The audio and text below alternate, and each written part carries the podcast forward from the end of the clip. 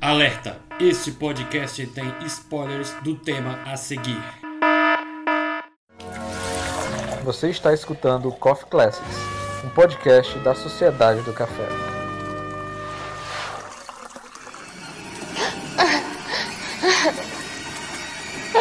I don't know. I don't think that's true. I think you have some very definite ideas about what should be done with Danny, and I'd like to know what they are. Well, I, I think maybe he should be taken to a doctor. When do you think maybe he should be taken to a doctor? As soon as possible. As soon as possible. Jack. You believe his health might be at stake.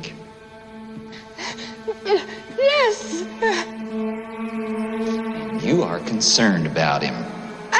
Yes. And are you concerned about me? Of course I am. Of course you are. Have you Ever thought about my responsibilities? Oh, Jack, what are you talking about? Have you ever had a single moment's thought about my responsibilities? Have you ever thought for a single solitary moment about my responsibilities to my employers? Has it ever occurred to you that I have agreed to look after the Overlook Hotel until May the 1st? Does it matter to you at all that the owners have placed their complete confidence and trust in me and that I have signed a letter of agreement, a contract, in which I have accepted that responsibility? Do you have the slightest idea what a moral and ethical principle is? Do you? Has it ever occurred to you what would happen to my future if I were to fail to live up to my responsibilities? Has it ever occurred to you? Has it? Stay with me. Why? I just want to go back to my room. Why? Well, I'm very confused. I just need a chance to think things over. You've had your whole fucking life to think things over. What good's a few minutes more gonna do you now? Stay away from me. Please. Don't hurt me. I'm not gonna hurt you. Stay away from me. Wendy, Stay away. darling, light of my life. I'm not gonna hurt you. You didn't let me finish my sentence. I said, I'm not gonna hurt you. I'm just gonna bash your brains in. I'm gonna bash them right the fuck in. Stay away from me. Don't hurt me. I'm not gonna hurt you. Stay away from me. Stay away. Please. Stop swinging the bat. Stay away. Put the bat down, Wendy. Stop it. Wendy, give me the bat. Please. Stay away. Give me the bat. Stop it. Give me the bat. Stop swinging the bat. Please stop. Give me the bat. Wendy, give me the bat. Give me the bat. Ah, God damn!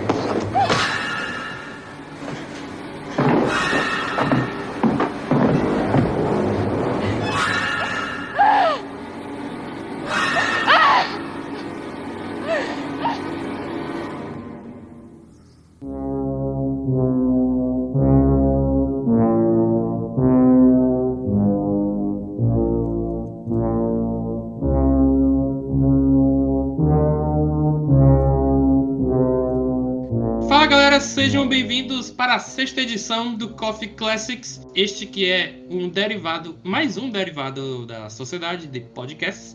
E hoje a gente vai falar sobre os 40 anos de O Iluminado.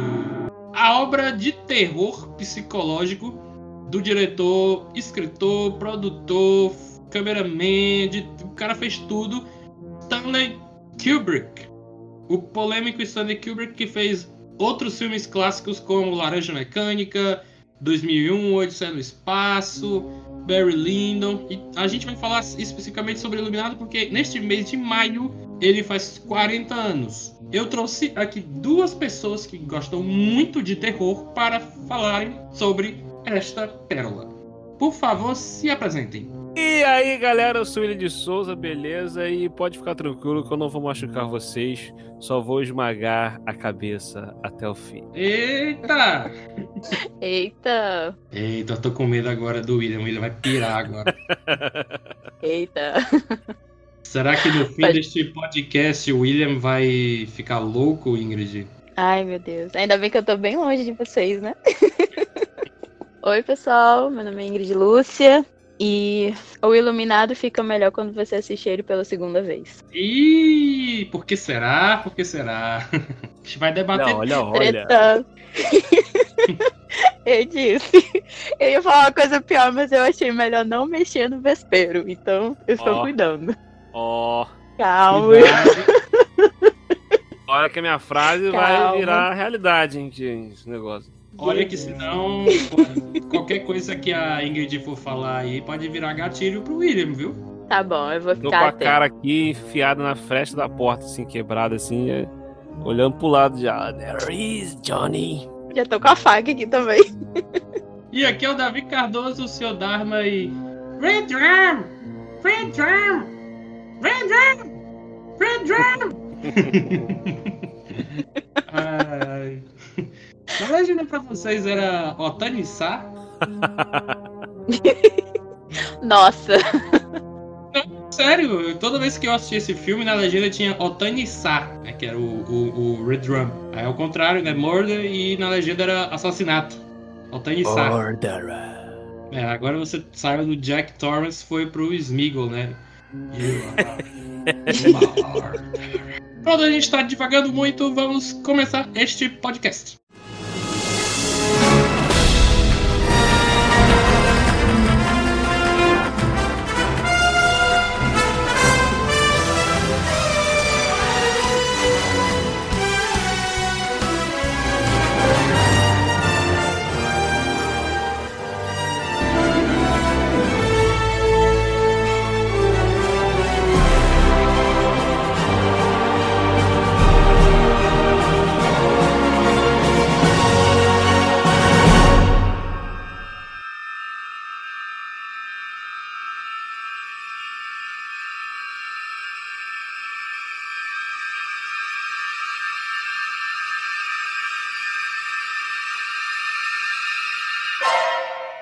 E começando o primeiro bloco do podcast sobre O Iluminado, como é de praxe. Mas, como a gente sempre faz, eu dou aqui os dados técnicos do da obra em si, no caso um filme. O Iluminado, como eu falei, ele é dirigido pelo Stanley Kubrick. Ele é um filme que estreou nos Estados Unidos em 23 de maio de 1980 e no Reino Unido alguns meses depois, 2 de outubro de 1980. Ele custou 19 milhões e arrecadou 46,2 milhões. Ele é um filme baseado no romance de terror do mestre do horror, que é o Stephen Hay, o Stephen King, que já escreveu dezenas, centenas, milhares de outros livros, porque o cara é muito prolífico. prolífico. Ele escreveu Carrie, a Estranha, ele escreveu Salem, que é muito bom, eu já li inclusive. Ele já escreveu Christine, Cujo, Cujo, aquele que é do cão São Bernardo, que é mordido por um morcego, Coronavirus, inclusive. E no elenco, né, a gente tem o Jack Nicholson fazendo o papel do Jack Torrance, eles não quiseram nem mudar o nome, né? É o Jack Nicholson fazendo o papel do Jack Torrance, que é o pai da família central. Temos a Shelley Duval, não sei se tem ligação com o Robert Duval. Ela faz a esposa do Jack, é, a, a, Wendy, Wendy Torrance. Temos o Danny Lloyd fazendo o Danny, né? Mais uma vez eles não mudaram o nome. Danny Lloyd fazendo o Danny Torrance. É, e para fechar, né, os, o, o, o, quarteto principal, o Scatman Crothers, que fez o personagem do Dick Halloran, que é o cara que trabalhava lá como cozinheiro no Hotel Overlook. O que, que se trata O Iluminado, tanto livro quanto filme? A história, eu vou dar um resumo da obra. A história, ela, ela conta que o Jack Torrance, né, ele vai, vai fazer uma entrevista no, no Hotel Overlook, porque é, o pessoal de lá precisa de uma pessoa para tomar de conta do lugar, do, do, do lugar é como um caretaker, que agora me fugiu a tradução. É zelador, pronto. É um zelador, como se fosse uma espécie de zelador. O Jack Torrance, né, ele aceita esse emprego, leva a família toda pra lá. A família toda, né? Mulher e filho, como se fosse muita gente. É, leva a família, família dele. toda. É, porque quando eu penso em família toda, eu penso em família grande, entendeu? Tipo, três, quatro filhos, entendeu? Mas enfim, vocês entenderam o que eu tava querendo dizer. E assim, o período que o Jack ia, e a sua família ia- iam passar lá era um período de cinco meses, né? É, ia rolar o inverno, o Winter is Coming, ia, é, ia aparecer os outros e tal. Não, mentira, isso já é Game of Thrones. Mas ne- nesse período, o Jack ele vai, né, aos poucos é, enlouquecendo, porque ele começa a ver umas coisas muito estranhas, né? Assim como o filho dele também. Por que, que o nome da obra é O Iluminado? Porque tanto o personagem do Danny, o filho do Jack, quanto o personagem do Dick Halloran, eles dois têm poderes psíquicos que ele se, se chama, que o Dick até fala pra ele, pro Danny, se cha- chama de iluminação, né? Então nós somos pessoas iluminadas, né? Aham, aham, aham. Como diz o Peter Griffin no Family Guy. Olha só, ele, olha só, ele disse o nome do filme, ele disse o nome do filme, o Iluminado. Então, é- é- esse é, é- é o resumo, bem resumido, da obra.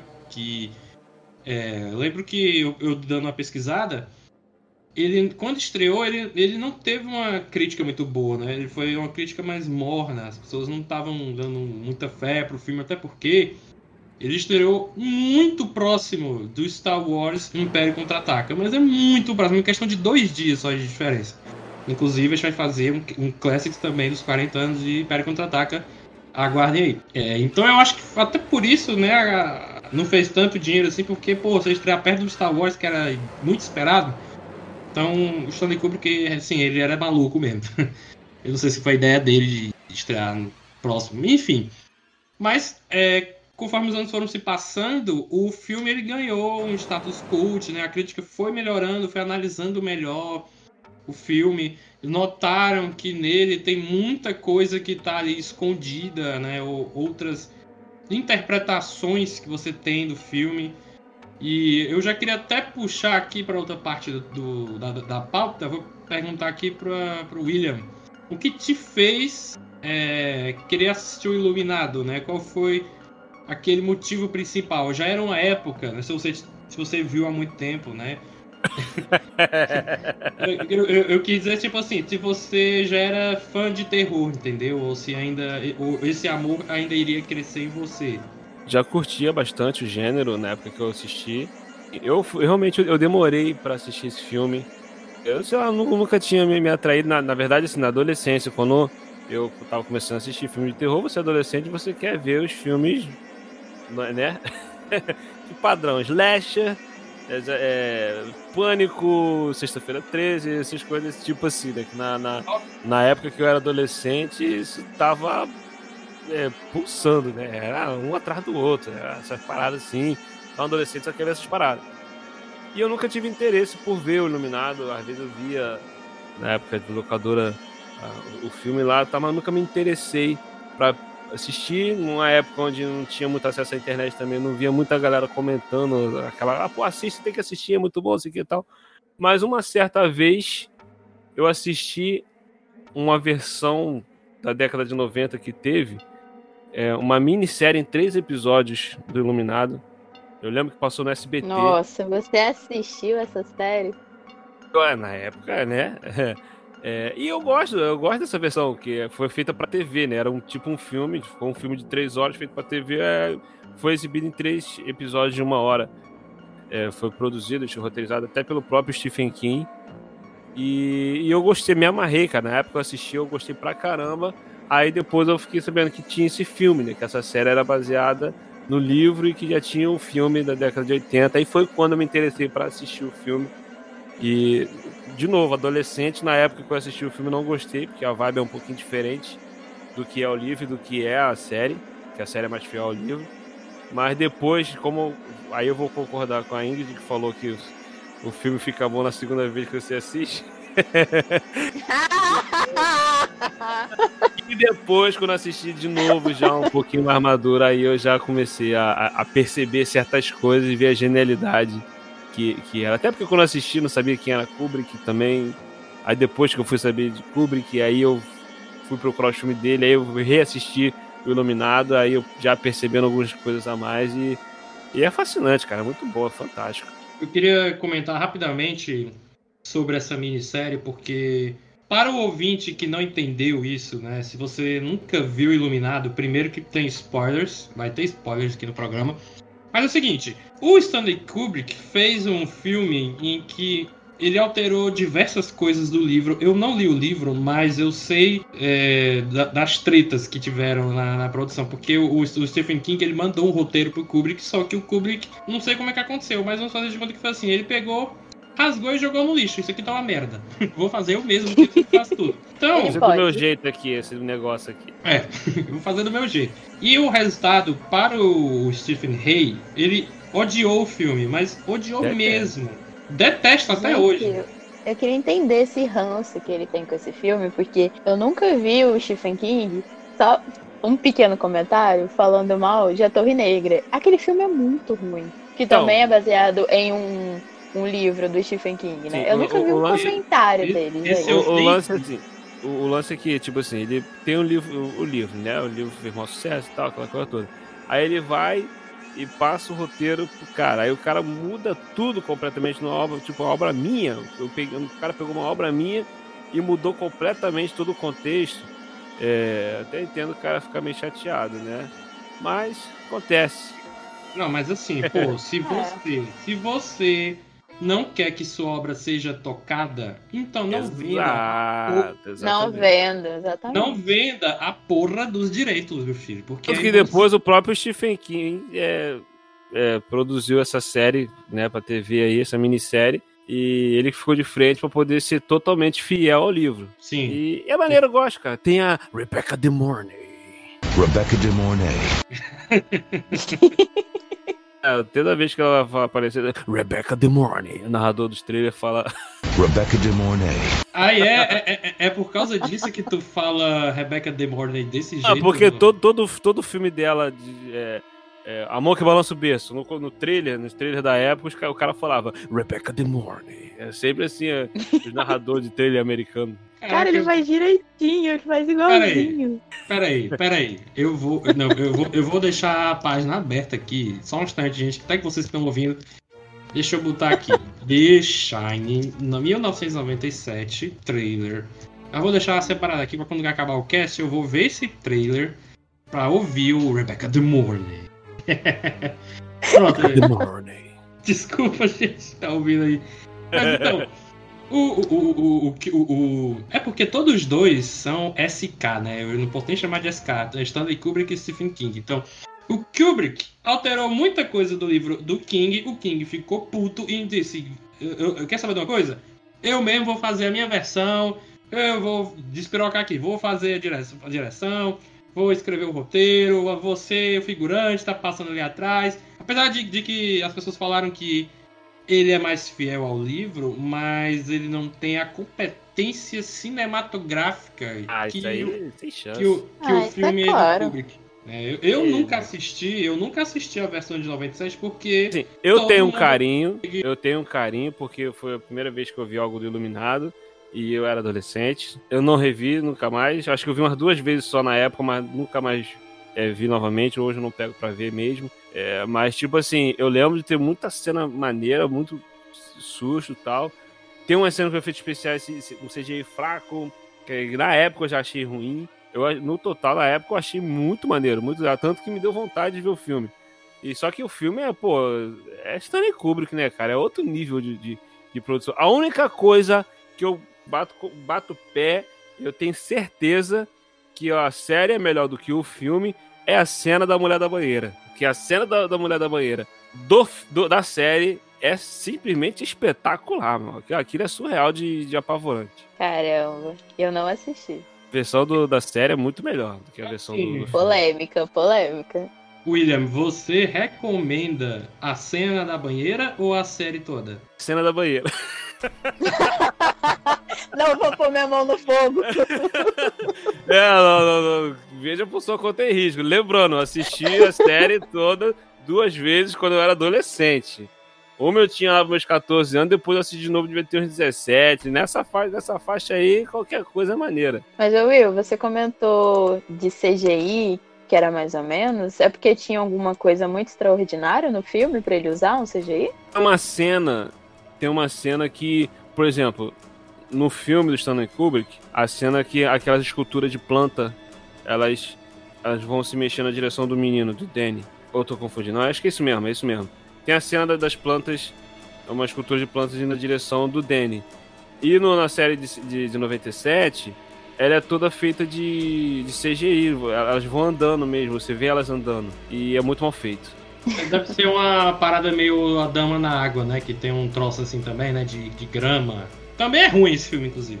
Mas eu, eu me lembrei agora disso aí. Parece que teve muita coisa que o Kubrick tirou da representação que ele fez do livro, né? Porque na época era meio inviável você fazer, né? Sim, com certeza. Eu acho que Sentido, também, faz sentido também. o Kubrick, eu acho que ele deve ter pensado, além de que na década agora que nós estamos, não temos recursos suficientes pra fazer essa cena, eu acho que ele deve ter pensado que, sei lá, deveria ficar tosco ou sei lá. Não, não, Não, não ele deve tava- ter pensado assim, cara, não tem como fazer isso aqui, se eu fizer isso aqui vai ficar esquisito, então eu vou, vou mudar. É tipo, não, o projeto dele era fazer aquele terror psicológico mesmo, e eu acho que não se encaixaria colocar monstros de grama e alguma porra assim, entendeu? Here's Johnny. Então eu vou passar pa- a palavra pra Ingrid, porque eu realmente esqueci o que eu ia dizer, eu tô senil mesmo, com 24 anos.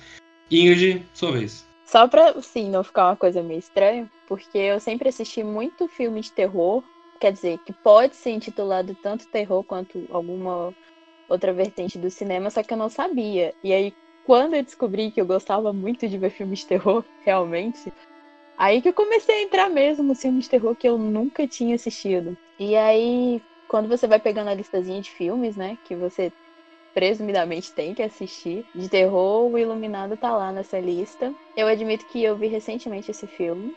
Não é, tipo, coisa de vários anos. Eu revi ele até antes de ontem.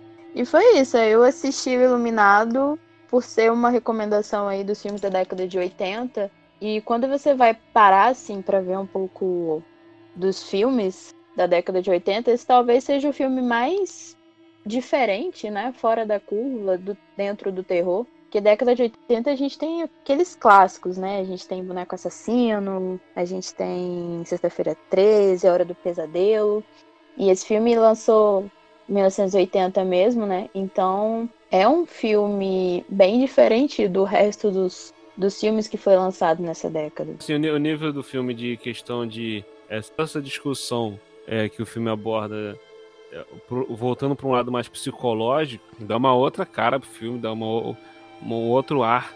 Né? Eu- quando eu era mais novo, eu gostava muito de filme com jumpscare, de susto, de monstro, essas coisas assim. Tal, e depois de um tempo eu passei a apreciar mais é, filmes que pegam parte mais para esse lado de, do horror psicológico, né? E eu acho isso mais assustador do que realmente um fantasma aparecer ou um monstro aparecer, entendeu? Então eu acho que esse filme é uma aula de, de como fazer isso. Eu- Depois eu vou dizer aqui que eu revi esse filme semana passada, né? A gente era pra ter gravado uma sexta, então na quinta anterior eu tava revendo ele. E quando eu tava revendo, eu, eu, eu tive, sei lá, mixed feelings, né, sobre o filme, porque eu considero o meu filme favorito de horror. Eu não vou dizer suspense ou terror, porque eu nunca sei qual é a categoria dele, então eu vou chamar de horror, porque na minha cabeça abrange os dois, suspense e terror. E, sei lá, é como se tivesse, sei lá, faltando alguma coisa sei lá, se tivesse colocado algum fantasminha a mais, sei lá, alguma porra assim. Ou talvez que eu tô muito mal acostumado com esses filmes de, de terror de hoje, entendeu? É, Na Belle. É, porque esse filme, pra hoje em dia, os padrões de hoje em dia, ele é lento, o Iluminado. Ele demora as coisas começam a acontecer, a, a desenrolar. Entendeu? Essa época, assim, final, anos 70, anos 80, eh, os filmes de terror que não era de. Até os filmes de- dessa época que era de eh, assassino, serial killer, essas coisas assim, eh, eles eram mais lentos do que são hoje em dia. Mas ainda mais esses filmes tipo Bebê de Rosemary, O Exorcista, O Iluminado, são clássicos do terror, mas que pra hoje em dia eles são lentos. Entendeu? Mas são fantásticos, cara. E mais tanto, né? Porque a gente tá vendo um movimento de filmes de terror ultimamente que tem essa pegada bastante lenta. Então, por exemplo, Exato, Hereditário. tá. É um Hereditário, filme que as coisas também só começam. A bruxa. é, eu acho que. nó- eu acho que nem nós, mas qual outro filme do Jordan Peele? É, Corra. Mas é um filme que ele vai criando aquela tensão e você fica assim, gente, o que, que tá acontecendo? E, mas o filme vai, vai. Ele não te explica muita coisa, o que eu acho muito legal. E aí ele chega no final, ele já joga tudo na sua cara, assim, e aí depois você fica assim, tentando juntar os pedaços, tipo, e então, o que que aconteceu? Era coisa da cabeça dele ou não era? pessoa que vai pegar um filme como Iluminado, ou o próprio Corra que você, tava, você tá dizendo agora, a pessoa tem que ter um pouco de paciência, né? Inclusive eu tenho que ter mais paciência com as coisas da vida. Porque Com certeza. você, ah, você, você não diga a pessoa. Você não pode ir pegando Iluminado, um filme de 1980, ou como O Exorcista de 73, ou até mesmo O Bebê de Rosemary, que ainda é antes, né? 1968, que é lento para um caralho. O troço demorado para acontecer alguma coisa. Mas era, né, ele. O produto da época, né? Os filmes. é, os filmes de terror, vamos dizer assim, mais. Como é que eu posso dizer? Bem criticados, assim, eles preferiam seguir por um viés, né? Que é de criar a ambientação, aquela atmosfera, do que ser, do que seguir pelo mais fácil e rápido, né? Que são os filmes slashers. E, mas eu não vou dizer nem todos os slashers, porque tava comentando inclusive com a Ingrid. Ingrid, eu revi ano passado o Halloween de 78 e eu não lembrava o quanto ele é demorado, assim, lento, Ele é demorado. arrastado e ele tem 90 minutos, uma hora e meia, mas as coisas demoram pra acontecer. E eu fiquei assim, que nem cara, iluminado. que nem no Iluminado, que tem du- quase duas horas e meia, pelo menos a versão que eu sempre assisti, não a versão de duas horas.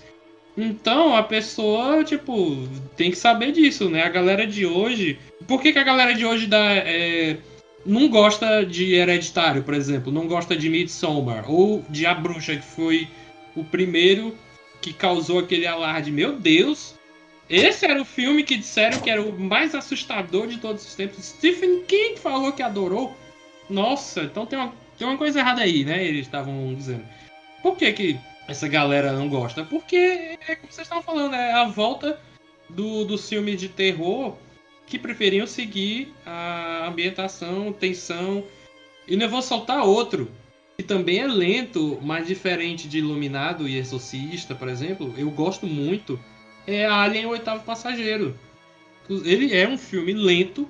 É, é Demora pra começar a acontecer as coisas. É. Demora. O prim- primeiro cara vai morrer, né? O clássico, aquela clássica cena do Alien saindo da barriga do cara. É, mais, é, é depois de uma hora de filme, mas também, depois dessa cena, é eletrizante, macho, a parada. As coisas vão acontecendo, acontecendo, acontecendo. E é a mesma coisa com Iluminados, né? Só que eu acho que o Iluminado ainda é um mais lento ainda nesse sentido. Até porque é um elenco menor quando fica lá no hotel, né? Não são é, 8, 10 pessoas ou mais, né? São, são quatro ali, né? Tirando os fantasmas, é claro, né? Os fantasmas estão mortos, não vão fazer porra nenhuma, não. Mas no caso do Jack, a, a, a esposa. Será? dele- É, será, né? Será? Here's Johnny! Eu já vou até emendar com a, com a minha parte da, da pauta o que, que me fez assistir o Iluminado. Então, seguinte. Senta que lá vem história. Senta que lá vem a história.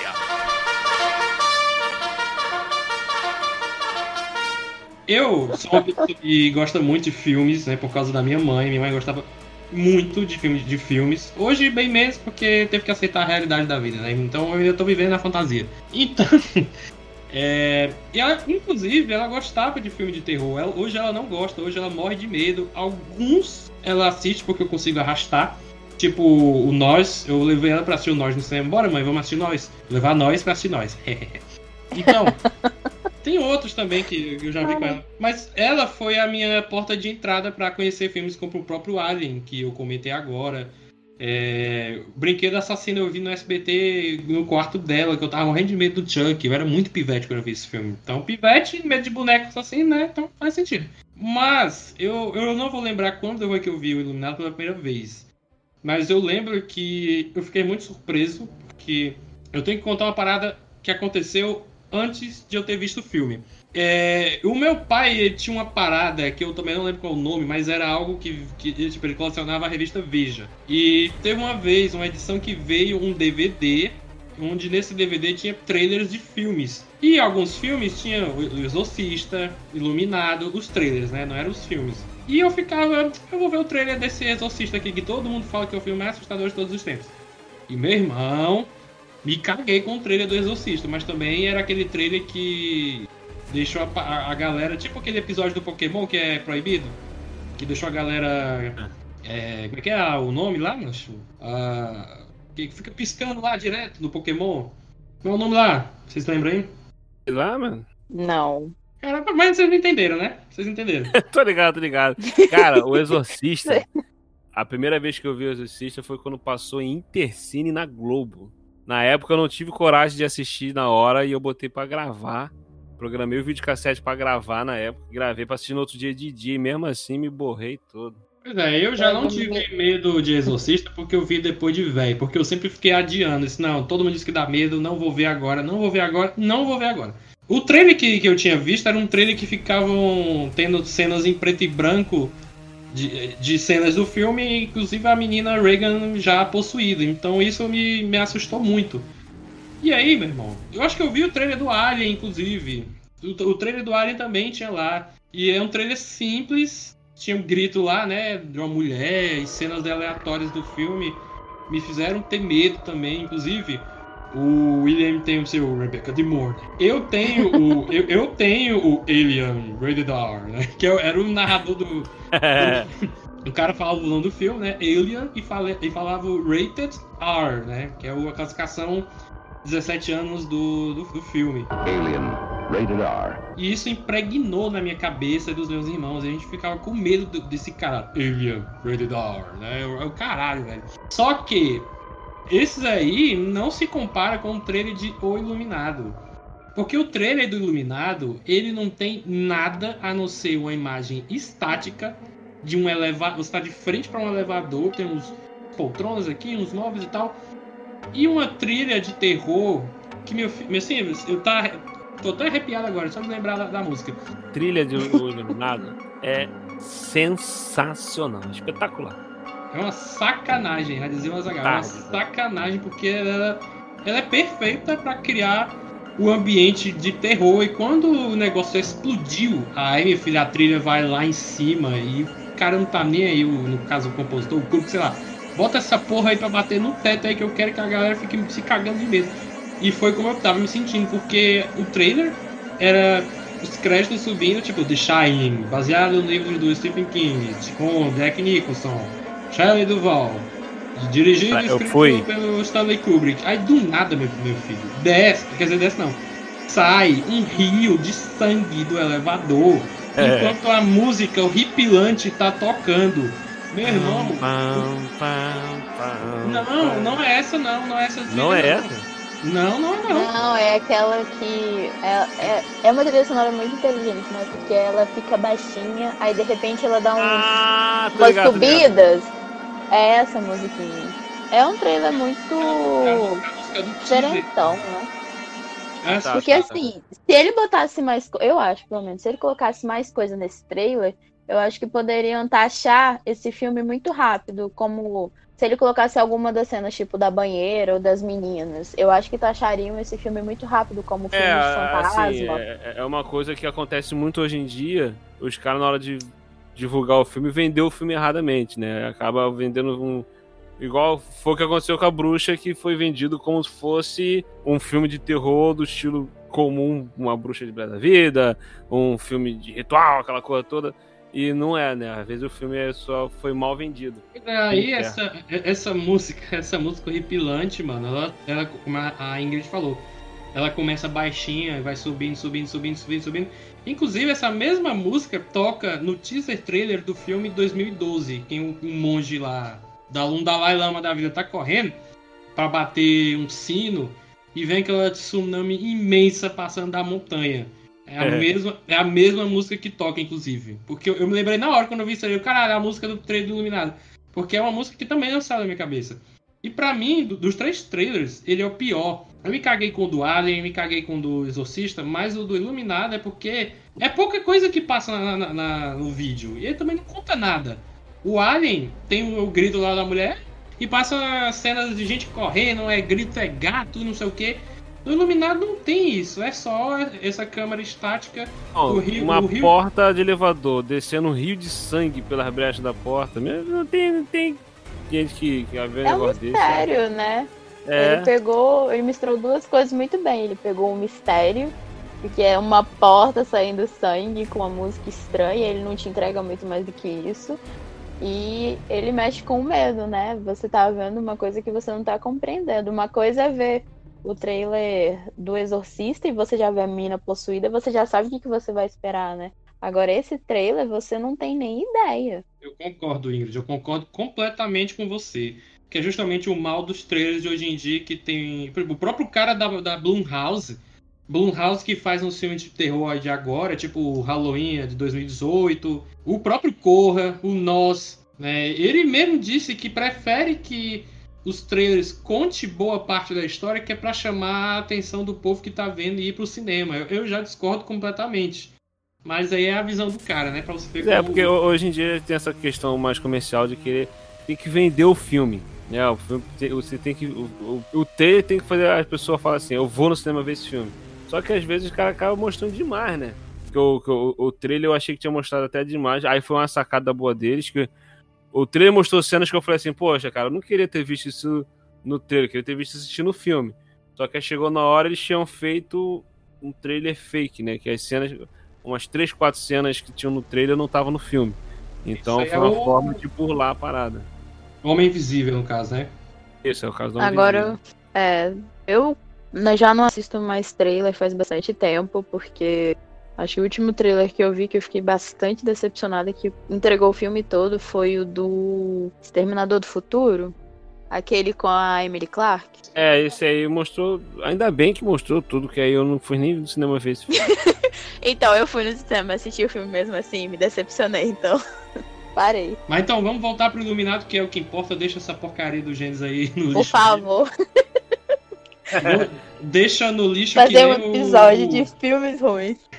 Quando tiver pauta fria, eu chamo vocês pra falar de filme ruim. Here's Johnny. Então, aí, beleza, aí eu vi esses trailers, passou um tempo, eu fui assistir o filme do Alien e comprei, nós compramos o DVD. E a minha mãe dizendo, meus filhos, vocês vão ter medo.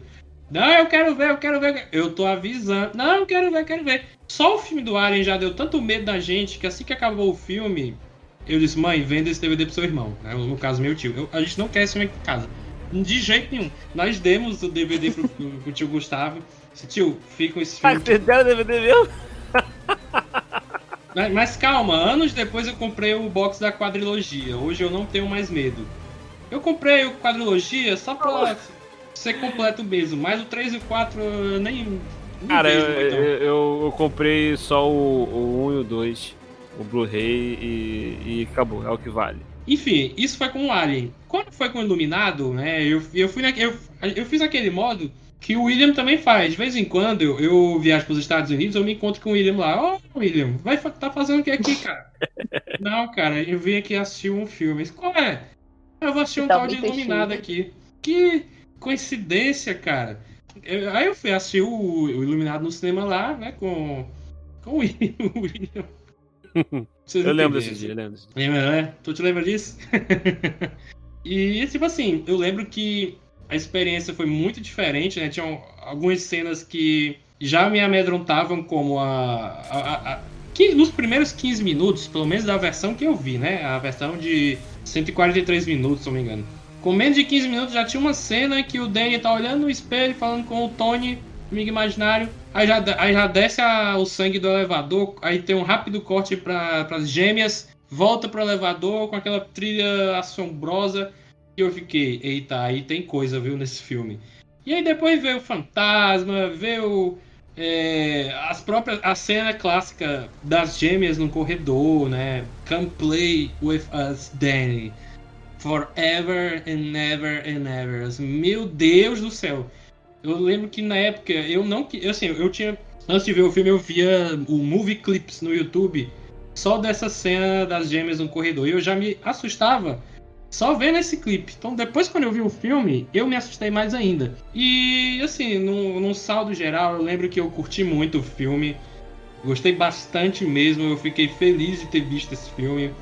E depois de um tempo eu falei, não, eu, eu fiquei analisando qual será o meu filme de terror preferido, já que eu gosto tanto desse gênero. E aí eu me lembrei, não, tem um Alien, tem um Iluminado e tal. E eu fiquei, não, mas eu acho que eu vou ficar com o Iluminado. O Iluminado foi o que me causou. Primeiro pelo trailer, né? Que eu acho que é um dos piores trailers assim, de ver. Piores trailers no sentido de, de você ficar com medo, né? Pelo menos eu fiquei com muito medo. É, Iluminado e Alien, na minha concepção. Fica ali quase empapados ali do, do, dos meus filmes preferidos de, de suspense, de terror, horror, horror no geral. É, eu não sei vocês, então eu vou até perguntar. Isso não está na pauta, é puro improviso. Então eu vou pedir para a Ingrid se você tem um filme de terror favorito. Nossa, você tá falando aí, eu tô pensando nisso aqui agora. Eu não consigo, assim, responder agora um primeiro filme, assim, que vem na cabeça de terror. Sinceramente. É tanto filme. É muito complicado, porque é muito filme. É muito filme, é muito filme bom. E é difícil fazer uma lista, um top 10, agora dizer qual é o melhor, qual que eu acho melhor. Você também não tem? É que eu não tenho, é, tem muitos filmes, é difícil escolher entre eles, cara. Esses filmes, O Iluminado, os outros, Alien, é, O Exorcista, pelo fato de quando eu assisti na época, hoje em dia o filme, o filme tá muito datado, O Exorcista. Eu lembro que eu fui ver O Exorcista já depois de velho, como eu até brinquei. E quando eu esperei para ver, foi a mesma coisa de quando eu assisti A Hora do Pesadelo, o primeiro né? Porque minha mãe morria de medo, ficava olhando debaixo da cama se o Fred Krueger tava lá.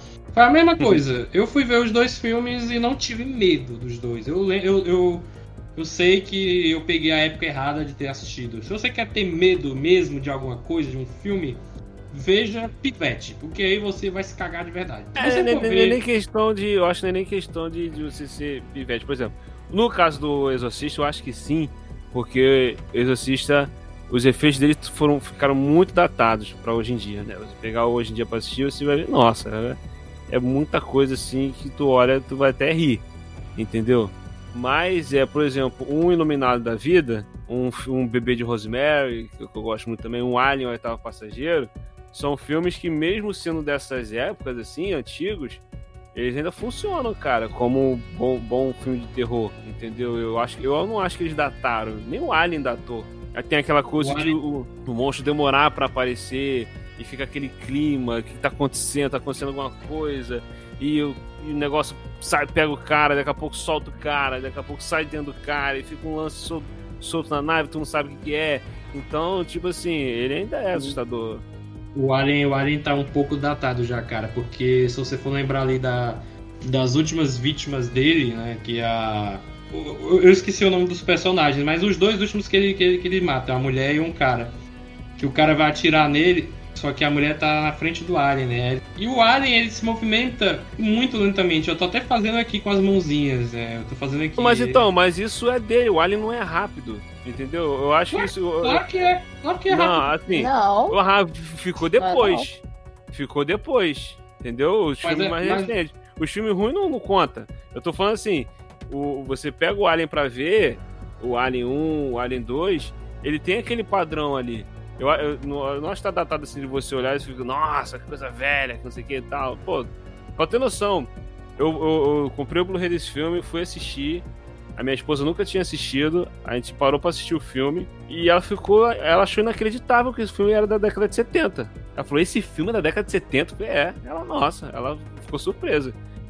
O filme tá muito bem ainda, cara. Ainda funciona muito. Claro que você vê, você sabe que é um filme antigo, o Alien se mexendo, mas eu acho que ele não tá tão datado, não. Como o Exorcista, por exemplo, que você não consegue ver. Tu vê uma cena do Exorcista, tu dá risada. Só pra galera que tá ouvindo, eu já fiz também um Classics de Alien dos 40 anos do filme, fiz ano passado, então dá uma procurada lá, vai ouvir que tá muito legal. O papo aqui é sobre o Iluminado. E agora sobre o Iluminado, o, fa o fato dele ser assim, não ter efeitos especiais, ser uma parada mais psicológica, né? Ser um terror psicológico, acho que assusta muito mais, porque é crível você tá, você imaginar a situação dessa, as pessoas isoladas numa casa sem, sem ter acesso, sem ter como sair, e nego surtar. A gente tá vivendo hoje em dia a situação que o mundo tá É vivendo. praticamente isso, né? Só. Vamos isolar dentro Tem- de casa, né? Quem não? Tem umas, tem umas frases nesse filme que, nossa, mano, no período que a gente tá, o cara, olha, são cinco meses de isolamento, você vai ficar bem, então. É Quero um pode enlouquecer com cinco meses. Ah, não, pra mim, pra mim tá de boa. Aí, ó, duvido. Ah, Mas eu fiquei, caralho, mano, o filme à frente de seu tempo. O que o Kubrick, 40 anos antes, já tava prevendo que teria um corona, uma pandemia de alguma doença. Eu não sabia que ia ser o corona. Mas ia, ia ter uma pandemia e ia fazer o povo ficar em casa. Olha só, velho. Davi, eu acho que isso é um dos pontos até que a gente pode falar mais pra frente, eu não sei, que você mandou pra gente, né? Se o filme envelheceu bem. E quando a gente assiste esse filme no meio de tudo que a gente tá passando, é que a gente percebe que o filme envelheceu bem. Que ele pega uma situação tão extrema como dessa família, que tá isolada lá num hotel, cercada de neve, em condições muito diferentes da nossa, mas que consegue é se atual, né? comunicar com a gente, né? Consegue falar com a gente essa questão de você ficar isolado em determinado lugar por determinado tempo, fazendo as mesmas coisas. Como é que isso pode te afetar psicologicamente, emocionalmente? Como é que isso pode te prejudicar, né? Quando eu li, assim, eu fiquei, cara, esse filme, ele envelheceu muito bem. Ah, tanto pelo fato dele não ter nenhum efeito especial que destoe do resto do filme, né? Os efeitos práticos desse filme são incríveis. Quando eu penso nessa pergunta, eu realmente paro, eu analiso o filme e fico, cara, ele envelheceu bem, porque a gente tá passando por isso, assim. Daqui a pouquinho a gente vai ver algumas pessoas surtando ali na rua porque elas não aguentam mais ficar dentro de casa. Então, Um pouquinho? É. Tá já tá acontecendo, na verdade, né? Não precisa nem esperar mais. E a gente não tá assim com meses. A gente tá com quase dois meses já, né? Que trancado dentro de casa. Graças a Deus eu ainda não. Eu não pirei. Até porque, né, a gente tem internet. Então, é pelo menos é um alívio. Né? Agora, pra quem não tem, né? Pra quem não tem, né, as pessoas mais pobres elas não têm internet. Às vezes mal tem o que comer, mal tem o que beber. E. Vamos, vamos até puxar logo essa parte da pauta. Você fez muito bem. Vamos puxar logo essa parte sobre se o filme envelheceu muito bem depois de 40 anos. Nesse, nessa questão é, de ficar isolado dentro de casa, né? Não, não, não dá, assim, não precisa ir muito longe não, porque tem famílias onde maj, major, majoritariamente o marido é abusador, é violento e tal. Então nós temos inúmeras versões de Jack Torrance possuídos aí espalhados no mundo. É, não precisa ter fantasma nem nada. Então queria até se você quiser puder falar um pouco, gente, a Ingrid é psicóloga, então isso vai dar muito Oh, certo. Opinião de psicóloga falando sobre um filme de terror psicológico. Isso, eu- isso eu quero ver, velho. É muita responsabilidade. não, mas assim, eu não. Você falou agora, eu parei pra pensar nisso agora, nessa questão de, de violência doméstica contra a mulher, né? E contra. eu tava lendo até. Agora há pouco eu tava lendo umas resenhas sobre o Iluminado, falando mais sobre o Danny, da questão do, do abuso, talvez físico ou psicológico, que ele tava sofrendo com o pai. E quando a gente para pra pensar que é isso que muitas mulheres estão vivendo atualmente e que. Qual o nome da, da mulher mesmo no filme? A Shelley Duval, qual o nome da personagem dela? É, Shelly é o nome da atriz. já. Wendy. Wendy, é. Mandy. É o Mandy? Não, Wendy. Wendy. Wendy. Wendy. Isso é mais um dos pontos, assim. Você falou agora e me veio, assim, a luz na cabeça isso. E eu acho que tem outra questão também, que é a cobrança que as pessoas estão tendo é, em relação aos trabalhos ou a falta de trabalho, né? Porque lá no filme a gente vê que uma das motivações para ele ir pro hotel trabalhar é porque ele ia ter um tempo de paz para poder trabalhar no livro dele. E no final a gente vê que ele não conseguiu produzir nada, que ele tava ali num loop infinito de tentar tirar alguma coisa dele mesmo. E a gente eu tenho conversado com algumas pessoas assim que elas sentem que elas pararam, elas não conseguem fazer nada. Elas estão trabalhando, mas elas sentem que elas ainda não estão fazendo nada, porque a faculdade meio que tá parada e ela não pode sair, ela não pode ter uma vida social, e aí ela tem mais tempo de sobra, mas ela não consegue fazer um curso de graça, porque tem milhares de cursos de graça agora que estão oferecendo. ela não pode se dedicar a outras coisas que as pessoas queriam fazer, que elas queriam fazer, né? Algum curso extra, assim. A gente vê, assim, como esse filme. É até engraçado esse filme tá fazendo 40 anos, né? No meio de tudo que a gente tá vivendo. E ele tá conseguindo conversar com a gente da mesma forma. Porque o Jack também tava passando por isso. Ele tava numa autocobrança ali de ser produtivo para ele mesmo até, não, acho que nem para a família dele. E se a gente for pegar por um lado mais sobrenatural, a casa acabou se apropriando um pouco disso, os, os, os fantasmas também se aproveitam dessa fraqueza dele e a gente está vendo como está transformando a mente dele, como ele está enxergando a família dele e, e como está acontecendo também com a gente, né?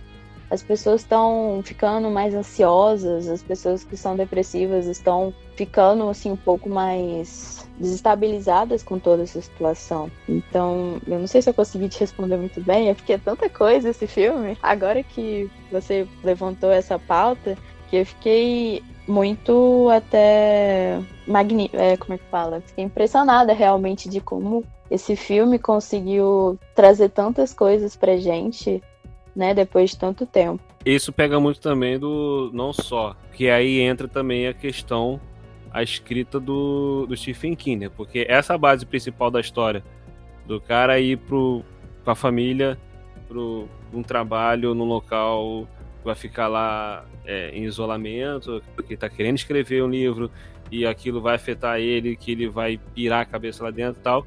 Isso, de certa forma, também está no livro, é o, o, acho que é um dos principais, o principal fator do livro que continuou no filme, né, que não foi mexido tanto pelo Stanley Kubrick, e que isso é uma coisa até pessoal do próprio Stephen King, né, porque essa história que ele escreveu, ele se baseou nele mesmo, pelo período que ele estava de tendo dificuldade de escrever, tinha problema com uh, alcoolismo, a forma como ele tratava os filhos, a esposa dele e tal.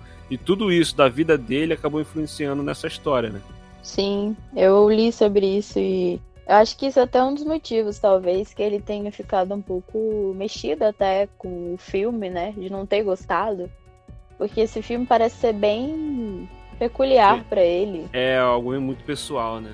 Ele tem muito disso nas obras dele, sempre ele acaba se inspirando muito em coisas que aconteceram com ele, mas eu acho que esse deve ser algo mais pessoal, realmente, por ser um assunto delicado e por ele ter passado por isso também. Né?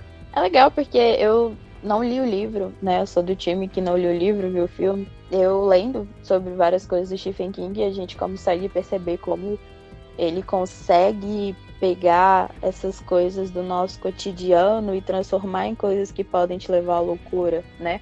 Ou então fazer comparações nos livros dele é, de uma forma muito única, até eu posso dizer assim. O trabalho dele ah. é incrível. Pô, pra mim o que ele melhor sabe fazer, para mim é isso, essa questão de construir uma situação onde as pessoas têm problema com confinamento. Né? A maioria da história dele tem disso é confinado a um lugar, ou as pessoas estão tá numa situação onde gera aquele conflito pessoal entre os envolvidos, né? Carrie tem muito isso, Carrie está, aquele do domo tem isso, entendeu? Aquele da, da névoa, do nevoeiro, é, que as pessoas ficam presas no, no, no supermercado. Sob a redoma? Ah, não, nevoeiro. Então, não, o nevoeiro e sob a redoma também. O sob a redoma é o pessoal da cidadezinha fica lá, aprisionado lá. Da esse da Redoma é o do filme dos Simpsons? Não, os Simpsons que pegaram do Stephen King. é, você, você exatamente. Sabe... Não, mas assim, vocês sabem que quando falaram pro Stephen King essa história do, do filme dos Simpsons que tinha uma redoma, ele ficou, o quê? Nem ele tava sabendo. Então, é, é curiosa essa história. Então, assim, é, é, ele trabalha muito bem essas paradas, cara. E nesse filme também, é, no, tanto no livro como no filme. Até na série também, essa parte da série também funciona muito bem. Essa questão do cara enlouquecer com, com a situação que ele tá, entendeu? E tem, tem, tem outros parâmetros que o King ficou muito bravo, porque, por exemplo, no, no livro, o Jack Torrance, ele é possuído lá pelos fantasmas, né? Só que no fim tem a redenção dele, né? A redenção não só do que ele estava fazendo como pessoa possuída, mas também de tudo que ele já fez antes de ruim, né? Como machucar o Danny, machucar a própria esposa. E no filme não, no filme, quando ele vai pro Dark Side, né? Breaking Bad, né? ele fica mal e morre mal, entendeu? Não tem essa redenção. Aí De também repente tem. é aquela questão de ser algo pessoal, porque no livro dele tem a redenção, porque é a própria redenção dele, né? E ele mesmo já falou que ele sempre é, procurou deixar sempre um ponto de esperança nas obras dele. Né? O cara pegou o filme e não, não botou isso, né? tirou. Pois é, né? Ele também fala da personagem da Wendy, né? Que no filme ele até gostou da, da interpretação da Shelley Duval, apesar de ela, inclusive, ela ter se indicado a Framboesa de pior atriz e o Kubrick de pior diretor. Muito curioso. Mas. Mas o Fram- ele- Framboesa, ele- eles. eles Era o primeiro ano, era o primeiro ano do Framboesa, né? Então a gente eles releva fazem- aí. ele- né, Framboesa, Framboesa quer causar. Aí ele pega uns filmes assim que vai gerar polêmica. É, tipo, Ai, é ai. tipo o Mãe. O Mãe foi indicado a alguns framboesas de ouro e é inacreditável que isso tenha acontecido. Mas enfim, é, o personagem da Wendy. No livro, ele fala assim: ah, no filme ela só sabe correr, gritar e chorar. E, a- eu não criei a minha personagem pra ser assim, né? Ela é muito mais do que isso. Então, é como você falou, William. é, ele é o Jack na história, né? No livro, no caso, né? Que foi violento, bebia muito, mas ele largou esse vício, teve a sua redenção. Então é por isso que ele ficou muito bravo com o King. Porque é, é como se. O livro do Iluminado, eu acho que é o terceiro livro dele, uma coisa assim. Então é como se fosse aquele bebê especial que ele se viu muito nessa obra e o Kubrick alterou muita coisa. Então é como se estivesse alterando muitas partes da vida dele. Então ele viu o filme do Iluminado e, se, e quando se viu no Jack, era como se ele estivesse se vendo é, ficando mal e morrendo mal, né? Então, sei lá, é uma viagem que eu tive aqui agora. Que os dois, eu acho que os dois ficavam trocando farpas o filme inteiro. Fora que o Kubrick ele pode ser um excelente diretor, um dos melhores de todos os tempos, mas também o cara era um babaca escroto, filho da mãe, viu? Porque o cara era tão perfeccionista que tem um dado, pra quem não sabe, ele gravou aquela cena onde a Wendy tá com um bastão de beisebol e o, e o Jack tá caminhando lentamente na direção dela, né? Tá aquela, que- eu acho que são quatro minutos. É logo depois de quando ela pega as páginas que ele datilografou e tem dizendo lá, né, que é, só trabalho sem diversão faz de Jack um bobão, vamos dizer assim. E gravou 127 vezes. Cara, 127 vezes. É isso mesmo que você tá ouvindo, ouvinte. 127 vezes. Cara, isso deixou a, a Shelley Duval tão transtornada que ela dizia que perdia fios de cabelo. Então aquela reação do filme pro final é real, porque a pobre coitada já estava muito cansada. E tem vídeos né, dos bastidores do filme onde ela tá discutindo com o Stanley Kubrick. E eu fiquei assim, meu irmão, eu sei que Kubrick é foda, mas é tipo trabalhar com Hitchcock. Hitchcock era outro que era muito bom, que era um maníaco doido, tarado, sei lá, só queria mulher loura, bonita e fazer cenas em que elas sofressem e tal. E eu fiquei, caralho, mano, o que, que esse povo tem? Eles arriscam a sua própria moralidade pra fazer um filme memorável, né? Então é outra parada muito interessante se de, de discutir, entendeu? É complicado, né? Você. Eu acho que você analisar a obra sem o diretor. É, é o mesmo caso, por exemplo, do diretor do, do Bebê Rosemary, o diretor dele também. Polanski. Mampolândia. Isso, Polanski, que assim, se a gente for comparar ele com o, o Kubrick, ele não chega nem perto do que que é ser uma pessoa que a gente pode taxar como ruim ou como má. Ao meu ver, talvez ele quisesse pegar o ápice de sentimentos e de nervosismo e de raiva dos personagens, porque quando você faz uma coisa, eu pelo menos tenho essa experiência comigo, né? Quando uma coisa dá errado, eu tenho que começar a fazer ela muitas vezes para ela começar a dar certo. Você faz aquilo ali com um ódio, mas também com uma vontade que aquilo dê certo tão rápido que você se entrega realmente, né? Porque às vezes a primeira versão realmente não ficou muito boa. Então aquela cena da porta, eu acho que ela foi gravada 70 vezes, ou foi 90. E eles usaram 70 portas, alguma coisa assim. Eu tô trocando. Um foi 70, outro foi 90. Então, assim, se a gente para pra pensar, a primeira cena que eu tava lendo, Jack- que o Jack Nixon gravou, da, que ele dá uma machadada na porta, era uma porta falsa. E o cara é um brutamontes. Então, quando ele deu uma machadada, ele destruiu a porta toda. Então, eles tiveram que usar uma porta de verdade. O Jack Nixon, se não me engano, ele já foi bombeiro, então ele já era Isso. treinado pra esse tipo de coisa. Aí Quando deram a porta falsa lá, o cara de primeira destruiu a porta em pedacinhos. Então ficaram, eita, traz uma de verdade aí, mais, é, mais reforçada. E tem até um vídeo dos bastidores que ele fica treinando essa cena antes de, de marretar o machado na porta, inclusive. Parando pra cena é fantástico. Aquela cena é linda. Mas então é isso, eu acho que tem um. Eu não vou lembrar o nome agora, mas tem algumas técnicas que alguns atores usam que um dos, um dos pontos principais até é você se colocar no lugar da pessoa, né? Então, se você vai, tipo, interpretar um deficiente, é, você tentar se limitar o máximo possível para você conseguir ter uma experiência é, na sua cabeça de como seria ser um deficiente, né? Então, quando a gente lê um pouco sobre técnicas de cinema e tudo mais, e você vê um diretor como Stanley Kubrick, que quer gravar a mesma cena 40, 50, 60, 70 vezes, ao meu ver, uma pessoa que quer tirar o bagaço da laranja ali, vai ficar o bagaço da laranja da pessoa. Mas eu acho que no final vai ficar um filme desses que depois de 40 anos o filme tá lindo, o filme consegue conversar com a gente e a gente para pra olhar o filme e a gente fica, caramba, o que que esse cara fez? Tipo, um filme antes desse, que foi do Stanley Kubrick também, que é o 2001. Que é outro filme também que hoje em dia as pessoas assistem e quebram a cabeça para entender o que, que tá acontecendo. Eu vejo muito por esse lado. Não, não vamos também passar muito tempo nele não, mas é, as pessoas que não conhecem, é um filme de ficção científica que o Kubrick fez em 68, revolucionou o cinema de ficção, né? E até hoje tem muita parada ali de efeito prático que você fica é, boca aberto, né? O cara, o cara era foda. A né? cena da caneta, o cara tá dentro É da, incrível. da- Da espaçonave, né? Eu fiquei assim, na época, quando eu vi o filme, eu fiquei assim, por que eles fizeram isso, cara? Caraca! Porque o, o filme é o quê? É dos anos 70, mas deve, é, é- é de quanto que é o filme mesmo? O, o... 1968. 68. 68. eu 12 fiquei, cara, anos antes. eu fiquei, caraca, como é que fizeram isso, velho? Como é que os caras fizeram isso? Aí depois que eu vi o jeito que eles fizeram e tal, um truquezinho bacana. Mas, pô, assim, é fantástico, cara. É feito prático, total. Nada de, de- de computação gráfica, né? Muito bom, muito bom. Inclusive, assim, eu não morro de amores por 2008 é um espaço. Eu acho que. Chato, é chato. É, ele é muito longo. Eu acho que se fosse. É um filme filosófico. É um Olha filme só, filosófico. ele é um marco na história do cinema, ele tem a repre- ele tem é importante pra história do cinema, mas é chato. Pra assistir tem que ter saco, tem que estar com paciência pra assistir.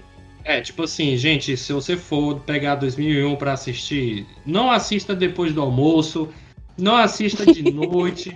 Você tem que estar good vibes, entendeu? Aquele 4 horas da tarde ali, Essa acabou... parte do computador do mal lá, o Dave, acabou. É só é a única parte boa. Se o, Eita! se o filme tivesse, sei lá, 90 minutos, eu acho que a- ainda. entendeu? Porque ele enrola muito as coisas. Tá, cara, eu já entendi, é pra você assistir drogado mesmo. Mas eu não sou drogado, então vai, acelera aí a, a porra aí, esse esse troço aí. Mas assim, eu entendo a sua importância pro cinema. Eu tenho um amigo que ele é obcecado. Obcecado também não. Mas ele. O Stanley Kubrick é o diretor favorito dele. Ele acha que 2001 é o melhor filme de todos os tempos. E eu sempre fico frescando com ele. Chamando, dizendo que é um filme besta, que é noiado. É, mas aí é gosto, né, cara? Não, eu sei, é porque eu tô, tô- Igor, eu sei que você tá ouvindo esse podcast, porque você, hoje mesmo você perguntou cadê ele. Eu disse, cara, eu ainda vou gravar. Então, você tá ouvindo agora. 2001 é uma merda, cara. Ah, Oi, Igor. Não, não é a merda, não. Só é chato. Tem- é- não é pra todo mundo. Vamos falar assim, não é pra todo, não é pra qualquer um. William, eu tô zoando com o cara em plena gravação. Ele tá ouvindo essa parte Tô, agora. eu tô, eu tô defendendo, tô fechando com o cara, pô. Deixa eu fechar com o cara. Não, mas, mas eu, eu, eu fresco também. Eu admito que, tipo, por exemplo, eu não acho ele de todo ruim. A trilha sonora é muito linda também, muito bonita. Os efeitos práticos e tudo mais. Agora, né, é muito extenso. Podia ser menos. Here's Johnny. Vamos lá continuar para o bloco 2. Ou já começou o bloco 2? Nem sei, me perdi já. Mas, gente, vamos, vamos para a, A parte. gente tá aqui nem um filme. É, você tá doido aqui, perdido aqui no filme. William, você tá bem? Você não tá pirando, não, né, cara? William? De boa, por enquanto, não falaram nada de mal do filme, então eu tô bem. Ó, o Ingrid, você viu que ele ficou alguns segundos calado, então é, será que ele tava olhando pra cima assim que nem o Jack Nicholson? Que- Fiquei preocupado.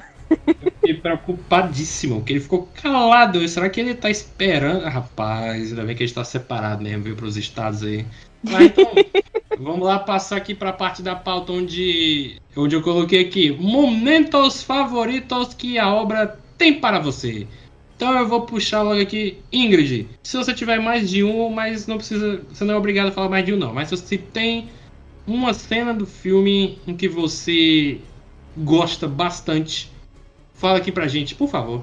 Então, a minha cena favorita do filme, eu acho que não é uma cena, talvez nada demais para as outras pessoas quando elas veem esse filme, em decorrência das outras, mas é uma cena para mim que é muito significativa, porque eu sempre observo muito como os filmes que trabalham com terror e essa questão psicológica tratam as crianças. Acho que a cena que ficou muito marcada pra mim, que eu gostei muito, é a cena de quando o Jack acorda e o Danny tá indo buscar um carrinho. E aí o Jack chama o Danny e o Danny já muda assim, e ele vai, ele vai andando devagarinho e o Jack coloca ele no colo e eles ficam naquela cena ali ele encosta na cabeça do pai e eles começam a conversar e ele pergunta se ele tá gostando do hotel. E aí vai indo aquela conversa e eu sinto que tem uma dualidade ali naquela cena muito forte, porque ao mesmo tempo parece que ele tá tentando ser um pai é, presente, um pai que realmente se importa com o filho, um pai que largou os vícios dele, que tá tentando ter um novo recomeço. Eu percebi uma cena também muito fria, uma cena de um pai que tá fazendo aquelas perguntas porque ele acha que ele tem que fazer. E a cena como a forma como a cena é gravada dá muito mais impressão de que, pra mim, pelo menos, que ele é um pai frio. Porque a cena é sempre fron- frontal e o Danny nunca tá olhando pra câmera, a gente só consegue ver a cara do Jack. A gente vai vendo aquela cara dele que não muda nunca e as respostas do menino que estão sempre ali muito monótonas. Ele tá quase monossilábico. Quando o menino fala uma coisa errada, ele já fica um pouco mais alterado, ele, né, que é quando ele fala da questão da mãe, que ah não, que o menino que o Danny fala, se ele nunca machucaria eles, né? E aí ele já muda o perfil dele, tipo, porque a sua mãe falou alguma coisa. É, aquela cena pra mim foi muito significativa por causa disso, assim, dessa relação entre pai e filho. Eu acho que foi o único momento do filme que eu senti que realmente o personagem do Jack tava tentando lutar contra uma coisa que ele viria a ser, que a gente vê no final. Então, essa é a minha cena favorita. O, o Jack Nicholson arrebenta nessa cena, cara. É, até porque, vou até comentar aqui pro ouvinte também. Cara, se você tem o Jack Nicholson como seu pai, mano, tu tá muito fudido. Porque o Jack Nicholson, Tadinho! o Jack Nicholson, ele é o demônio, cara. Se você olhar pra cara dele, ele dá um sorriso, um, um sorriso normal. Esse mano, ele, ele é o demônio. Olha a cara desse homem, velho. Ele é muito estranho. Cada vez. É, é, tipo, eu, eu- eu acompanho certos filmes dele. E, tipo, da década de 80 pra frente, ele fica pior, velho. Tipo, fisicamente, é, você vê que ele, é, ele tem uma cara de doido mesmo, velho. Então eu teria medo se fosse filho do Jack Nicholson, velho. Eu teria muito medo mesmo. Ah, isso aí eu não sei, porque o primeiro filme que eu vi com ele, só fugindo um pouquinho, foi um filme com Adam Sandler. Acho que é Tratamento de Choque. E é um filme engraçado. O Jack Nicholson tá muito bom, o Adam Sandler também. E é esse. Depois é que eu fui começar a ver filmes antigos, que eu vi. Eu até falei, comentei com o Davi quando eu tava vendo o filme do Iluminado. E quando ele dava aquele sorrisinho, eu lembrava do Coringa do Jack Nixon, que pra mim é o meu Coringa favorito. E eu ficava Ele é assim, doido, cara. Ele é doido. É o Coringa. Por isso que ele foi escolhido como Coringa. Olha esse sorriso do cara. Terrível. Ah, eu, eu, eu vi um filme porque a minha mãe pediu pra eu. Como é que eu vou dizer isso sem falar a palavra correta? Eu levei minha mãe pro cinema nos Estados Unidos pra ver uma reprise de As Bruxas de Westwick. Ah, tipo assim, ó, gente, spoilers desse filme também, viu agora. Esse filme tem o Jack Nixon também, e tipo, tá bom, ele é engraçado também porque a mulher, as bruxas desejam um príncipe e aparece o Jack Nicholson, né? É o caralho, velho. O príncipe é o Jack Nicholson, tipo, ele. o cara já, depois dos 40 anos, acho que uns 50 já, sei lá. seduz as mulheres e tudo mais. E ele é o diabo no filme. Então comprova mais ainda a minha teoria de que ele é o diabo. É, é que a gente não É. descobriu ainda, mas ele é. Here's Johnny! E, é, William, você tem um momento favorito? Vários, cara. Você... Tem vários, cara. Tem a- a- as cenas que a gente já mencionou aqui, da, das gêmeas e tudo mais, dele mesmo tá quebr- quebrando a porta lá e tal. Só que, cara, uma cena que eu acho, assim, é assustadora pra mim. Ela, tipo, foi meio que emulada na continuação do Doutor Sono, né? Que foi até a frase da minha entrada, a cena que, da escada que ele tá vindo na direção da, da Wendy e ela tá lá em cima e ele tá vindo subindo os degraus. E ele falando pra ela, tipo assim, ah, é, é minha querida, meu amor, uma coisa assim que ele fala, minha vida, né? Aí ele fala pra ela que, tipo assim, eu, Wendy. É, eu não é vou Darling, machucar. Ele fala, não vou machucar. É isso, é a luz da minha só- vida. Deixa eu só, deixa eu só refazer porque eu gosto tanto dessa parte também. Assim, Wendy, aí ela, aí, Darling, light of my life. né? Ele fala, ele fala luz da minha vida. Inclusive, Vida, o é. dublador em português é o, o que dubla os filmes do Will Smith. Isso aí, pô, aí ele fala, tipo, ah, eu não vou machucar você, eu só vou esmagar sua cabeça até o fim, caraca. Ai, cara. É, Cara, essa cena é assustadora, cara, porque tem esse lance todo dele ter enlouquecido, ele já, já se perdeu de vez, e tem essa, é, todo esse paralelo é, de agressão contra a mulher, que a gente comentou aqui e tal, e, e, tipo, e no filme, no, nesse filme que teve no ano passado, Doutor Sono, é, teve esse, é, é, a emulação dessa cena de novo e tal, pô, na hora eu cheguei a me arrepiar, mano. Caraca, é muito sinistro, cara, muito bom.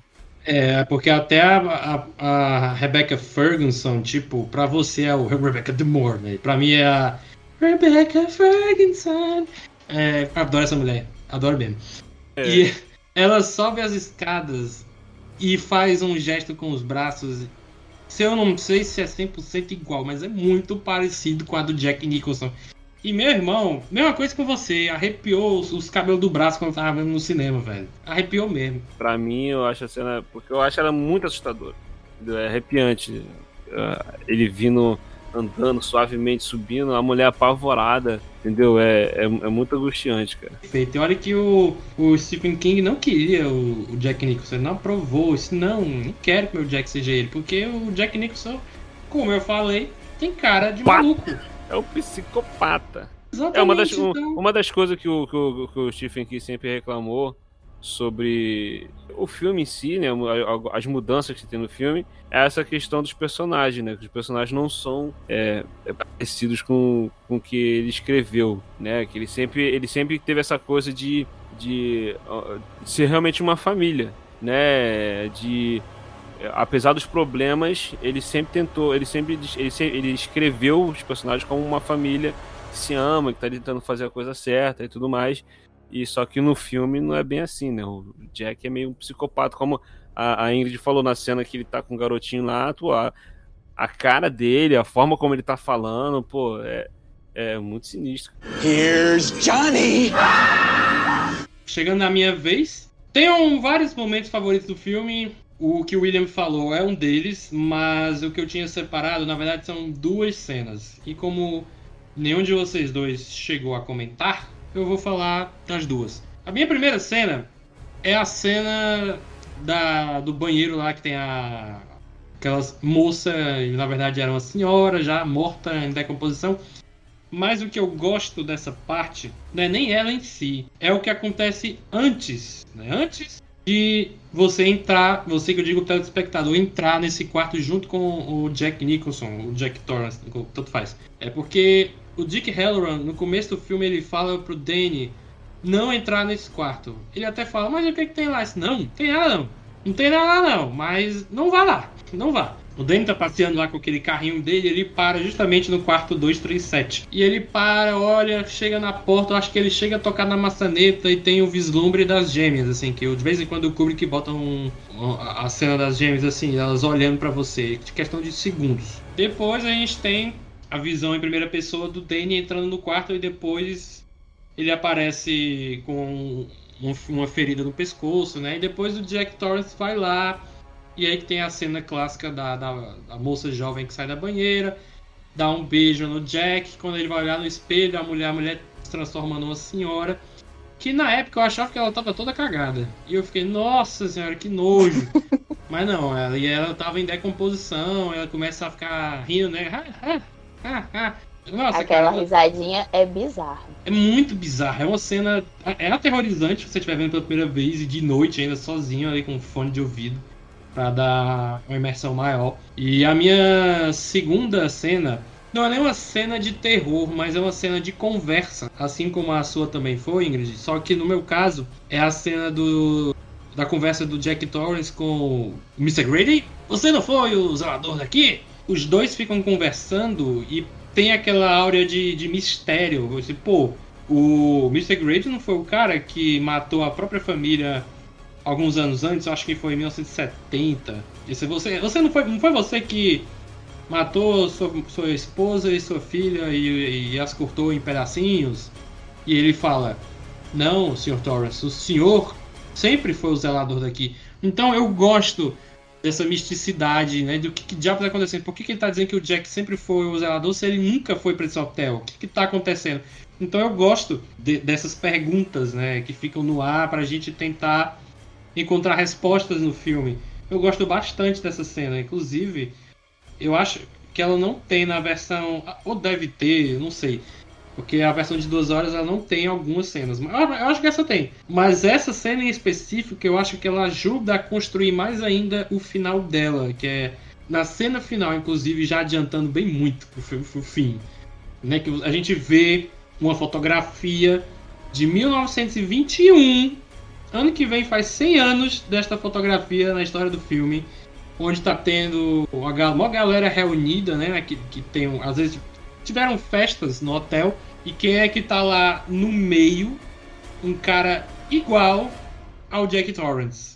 A gente sabe que é o Jack Nicholson, mas no caso ele era igual ao Jack Torrance. Então, você já lembra daquela cena do, do, do Grady falando, pô, mas ele, ele falou que o Jack sempre foi o zelador do hotel. Então você fica remoendo na sua cabeça, pô, eu tenho que assistir esse filme de novo.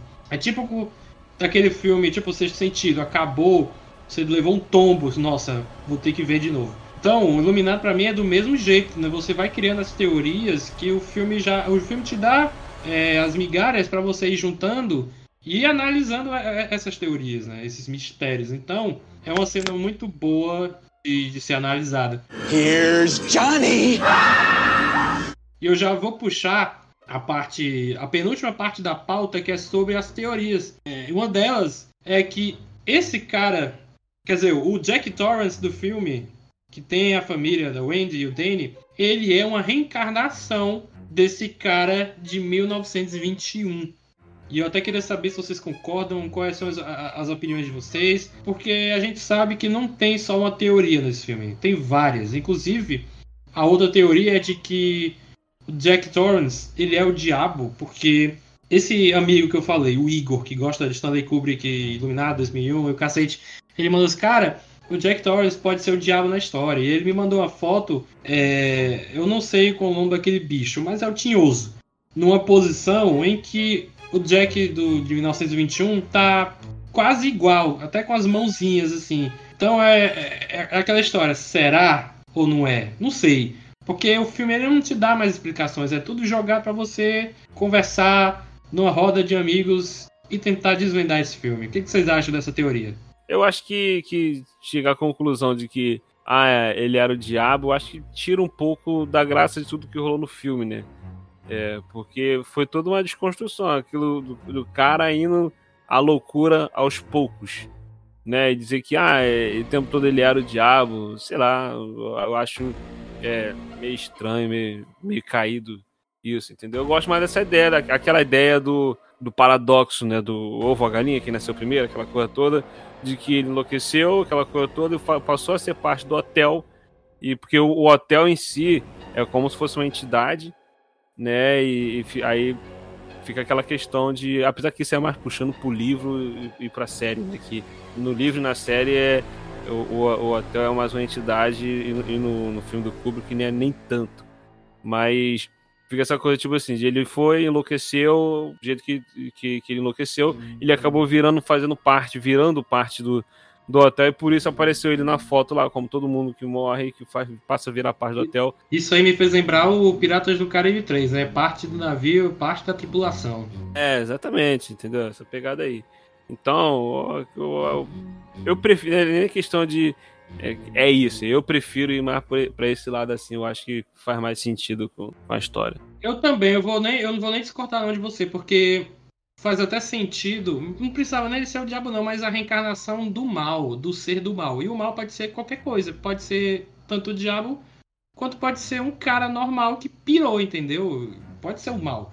E o começo do filme, com aquela música, né? Tan, tan,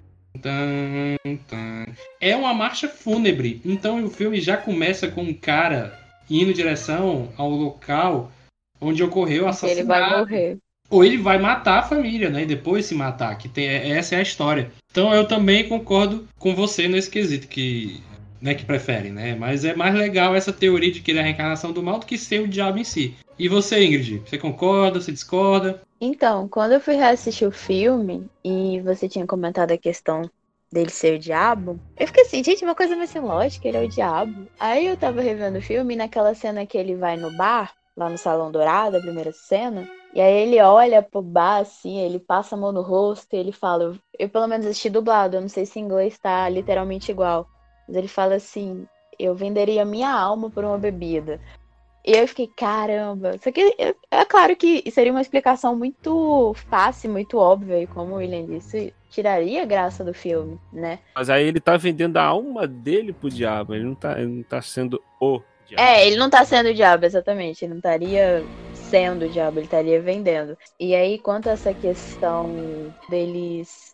Eu vi muito uma. Quando eu vi a foto no final, eu me remeteu muito a uma questão de ser. do Jack ser um descendente daquele cara da foto. E porque no início do filme eles falam bastante sobre o hotel. Eles falam que foi construído em cima de um, de um cemitério indígena e que tiveram, parece que, brigas depois. Então dá a entender que o, o hotel em si já passou por muita, muita questão para ver com quem ficaria com ele e tudo isso. E aí, quando eu vi a foto, eu fiquei, pô, o Jack pode ser um descendente desse cara. 1921, Faz 1980, sentido. poderia ser o neto dele. E eu gosto bastante de pensar assim, porque essa ideia, quando você pensa assim que é a mesma pessoa e você tá num looping, é, você tira um pouco da ideia de que, por exemplo, o Jack, além de ter ido, ele levou outras duas pessoas que eram para ter morrido lá, que também fariam parte do hotel, também fariam parte de alguma coisa maior, uma maldição,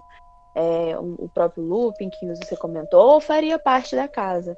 Então eu vejo muito como essa questão, assim. Não é à toa que no final, assim, não vou comentar agora, mas é, fazendo o gancho com o Dr. Sono, essa teoria para mim fez mais sentido até, porque quando o Danny volta, ele volta adulto, ele volta e ele traz mais pessoas para também morrerem no hotel.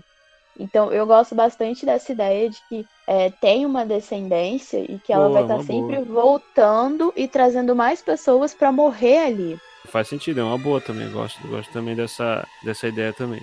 E é legal porque, assim, é, tira um pouco da questão até, talvez, do, do, terror psicológico puro, quando a gente pensa nessa coisa de descendência, e aí ele volta para fazer parte do hotel, mas eu acho que isso deixa o filme até mais um encantador, assim, para mim mesmo não fazendo, tirando um pouco dessa parte dele ficar só no terror psicológico e entrar no campo sobrenatural.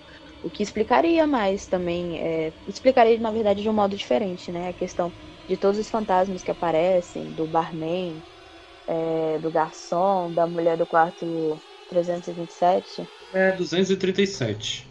237. Eu sempre confundo.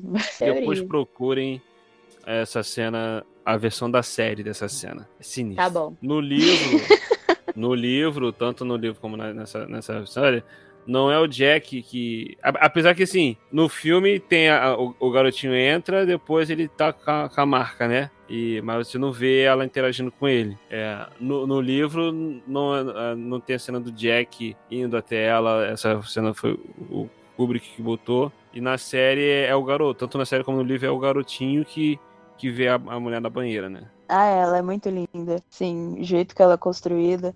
Fazendo um pequeno comentário, assim, quando a mulher sai da banheira completamente nua, e década de 80 é marcado, assim, por corpos femininos sendo mortos em outros filmes, né? Mas essa cena ficou tão, tão bem trabalhada, tão bem feita, ela vai tão mais pro lado do bizarro do que pro sensual, e até a própria cara do Jack Nixon, quando ele vê a mulher ele, come, ele faz uma cara assim. Gente, eu não sei nem o que é aquela cara. Não, pra mim não é uma cara de desejo nem de nada. Mesmo que ele vá lá e beije a mulher depois, é uma cara muito bizarra, né? É assim. E depois, Porque o Jack e depois fica mais bizarra, né?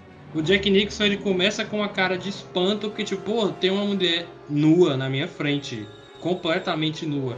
E depois a cara dele muda pra cara doentia de Jack Nicholson, aquele sorriso, as, as sobrancelhas gigantes assim, né? E, cara, é doido, né? Here's Johnny! Eu queria jogar aqui, inclusive, não tá na pauta, mas é algo que eu me lembrei depois. Eu não entendi até hoje, eu acho muito foda essa cena. Mas o que é que significa aquele sangue saindo do elevador? Vocês sabem, assim, o que, que vocês têm ideia do que, que significa? Eu acho que é uma metáfora. Pra mim é realmente uma metáfora, porque é sangue. É, eu tava até. Eu acho que eu escutei em outro podcast quando eles comentam que parece que não podia mostrar sangue ou alguma coisa assim relacionada na época. E parece que o Kubrick não deixou certo se era sangue ou não. Mas eu olho para aquela cena e eu vejo muito assim, que é o, o hotel.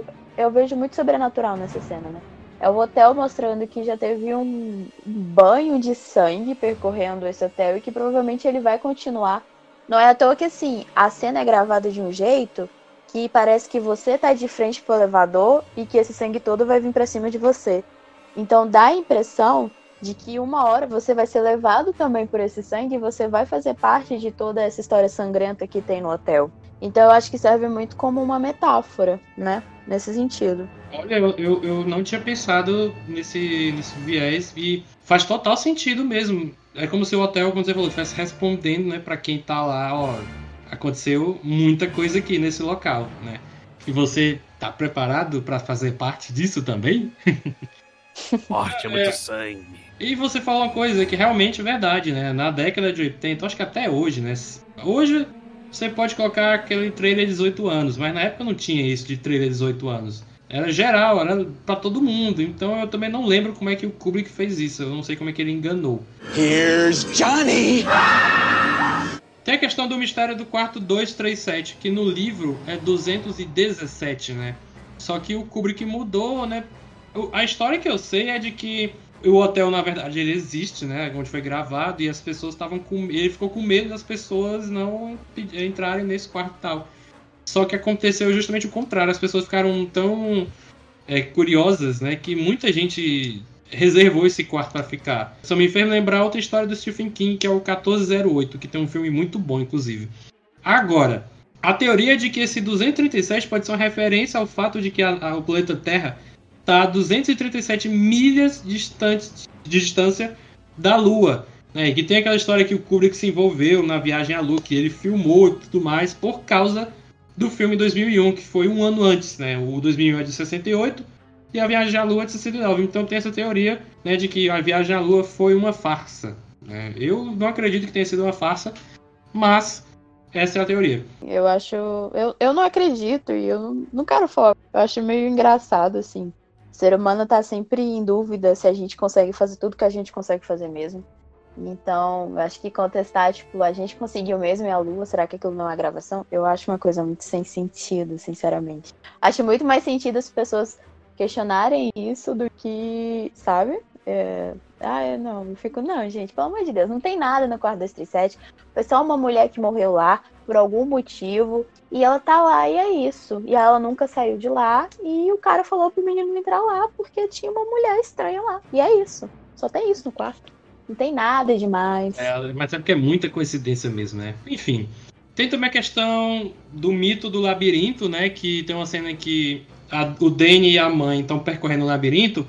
E tem um modelo desse labirinto dentro do hotel onde o Jack está observando esse labirinto. Então é como se o, o Jack fosse o Minotauro na, naquela aquela mitologia grega. E o Danny e a mãe dele fossem o Perseu, não é? Perseu, Teseu, não lembro agora. Como se eles tivessem que enfrentar a criatura, né? E eles enfrentam no final do filme. Ah, tem uma coisa que eu notei no filme, é de que a máquina de escrever do Jack muda de cor. Vocês já perceberam isso? Não. Pois ela muda de cor. Eu, eu tinha visto isso na internet, aí eu fui prestar atenção quando eu fui rever o filme. E é verdade, elas mudam de cor. Não sei se foi erro de continuidade, mas elas mudam de cor. Eu fiquei, caraca, velho, que droga é essa, mano? As gêmeas que estão lá no filme, que elas aparecem, todo mundo acha que são as filhas do Mr. Grady, que ele matou e cortou em pedacinhos, só que o, o Ullman fala, Stuart Ullman fala pro Jack no começo do filme em que houve um assassinato e de que as filhas, né, no caso, teriam 8 e 10 anos quando morreram. Então, elas não poderiam ser gêmeas. Né? Então, a não ser que ele falou essa idade só, pra, só por falar mesmo, como se não tivesse a, a, idade correta das duas. Então tem essa teoria de que pode, essas gêmeas podem não ter sido as filhas do Mr. Grady. Tem alguns objetos indígenas no, no filme que se você for assistir um documentário sobre o Kubrick, eles vão falar muito disso. Porque é como se estivesse fazendo uma referência ao genocídio que os índios sofreram nos Estados Unidos. E eles até falam, como a Ingrid falou, que o hotel foi construído em cima de um hotel, um hotel de um cemitério indígena, inclusive já dando mote aí pro Poltergeist de 82. Então é, é, é, é como se estivesse fazendo acreditar, fazer a gente acreditar que ele tava, né, mostrando, ó, teve um massacre de índios nativos que os Estados Unidos tipo, matou muita gente e antes do hotel estar lá e, e isso é um assunto a ser debatido, né? Eu não sei se foi com esse objetivo que ele queria nos dizer, mas era algo que vale a pena você, assim, a gente conversar. E por último, porque são muitas teorias, muitas mesmo, tem uma cena em que o, Danny tá brincando, acho que com carrinhos, ele tá com a camisa Apollo, né, o foguete da Apollo, e é como se isso fosse uma, um pedido de desculpas pela farsa do homem pisando na lua, né? Mas, como a gente comentou agora atrás, a gente, a gente, a gente não concorda, muito com essa história de que foi mentira, o Kubrick filmou e tudo. Eu, ninguém acredita aqui, ninguém acredita. Então, se você que tá ouvindo acredita, cara, por favor, né? Não, não dá. Coincidência, não dá, cara, coincidência. É coincidência. Será? Então, é, a Ingrid já tá querendo botar fogo na lenha. Passa, Davi, vai. negócio, negócio de, de, teoria de conspiração, cara. Qualquer, eu posso criar uma teoria em cima de qualquer coisa e que eu vou achar informações que que causa isso. Aí vai todo mundo, ah, não, tá vendo? É verdade, é coincidência. Porque eu disse fogo na lenha e ninguém prestou atenção. Here's Johnny! Passando para a última parte da pauta, até porque o William já tem que ir, ele tem vida social. Gente, Doutor Sono é uma boa continuação ou não é? Ingrid, fale você primeiro. Ai, Doutor Sono é maravilhoso. Por favor, assistam. Eu ia falar assim, é, é uma boa continuação que discordar tá errado. É quando for Ingrid falar primeiro, eu vou esperar ver se ela vai discordar. Jamais. Cara, que filme maravilhoso. Eu fiquei muito surpresa. É, Olha só, filme... vou mais longe ainda, hein? Olha, cuidado. Arrisco a dizer. Que medo. Peraí, peraí, peraí. Que é melhor que Iluminado? Ah, que ele é tão bom quanto Ah. o Iluminado. Ah, tá ih, ali, eu me não é arrisquei melhor. mais. Tá ali tete a tete. É difícil. Se falar qual é melhor, eu fico na dúvida. Olha, vocês estão tocando num vespeiro. Não, Aquele, não. o mesmo rapaz lá que eu falei, Igor, Igor, eu sei que você tá ouvindo aqui a gente. Você ama Stanley Kubrick, você disse que não ia ver esse filme porque achava impossível ter uma continuação de Iluminado, porque era perfeito e tal, cacete. Cara, vocês estão, você tá ouvindo aqui, né? Ó, a Ingrid e o William, e eu também, porque eu também gostei do filme. Dei 4,5 de 5 no Filmou, as estrelinhas lá. O filme é bom mesmo, eu li o livro, eu tenho Cara, é bom demais, velho. É bom É demais. muito é bom. Eu não sei se era isso que a é Ingrid muito ia falar. Não sei se era isso que a Ingrid ia falar. Deus, duas horas e meia de filme e tu nem vê a hora passar. Exatamente. O filme, ele é. Ele, você vai assim, vai acontecendo as coisas. E o filme tem duas horas e meia. Eu fiquei me perguntando se ia conseguir manter a qualidade até o final e manteve. E o filme tem uns pontos assim que você fica surpresa. Eu nunca li o livro, então a minha experiência é cinematográfica.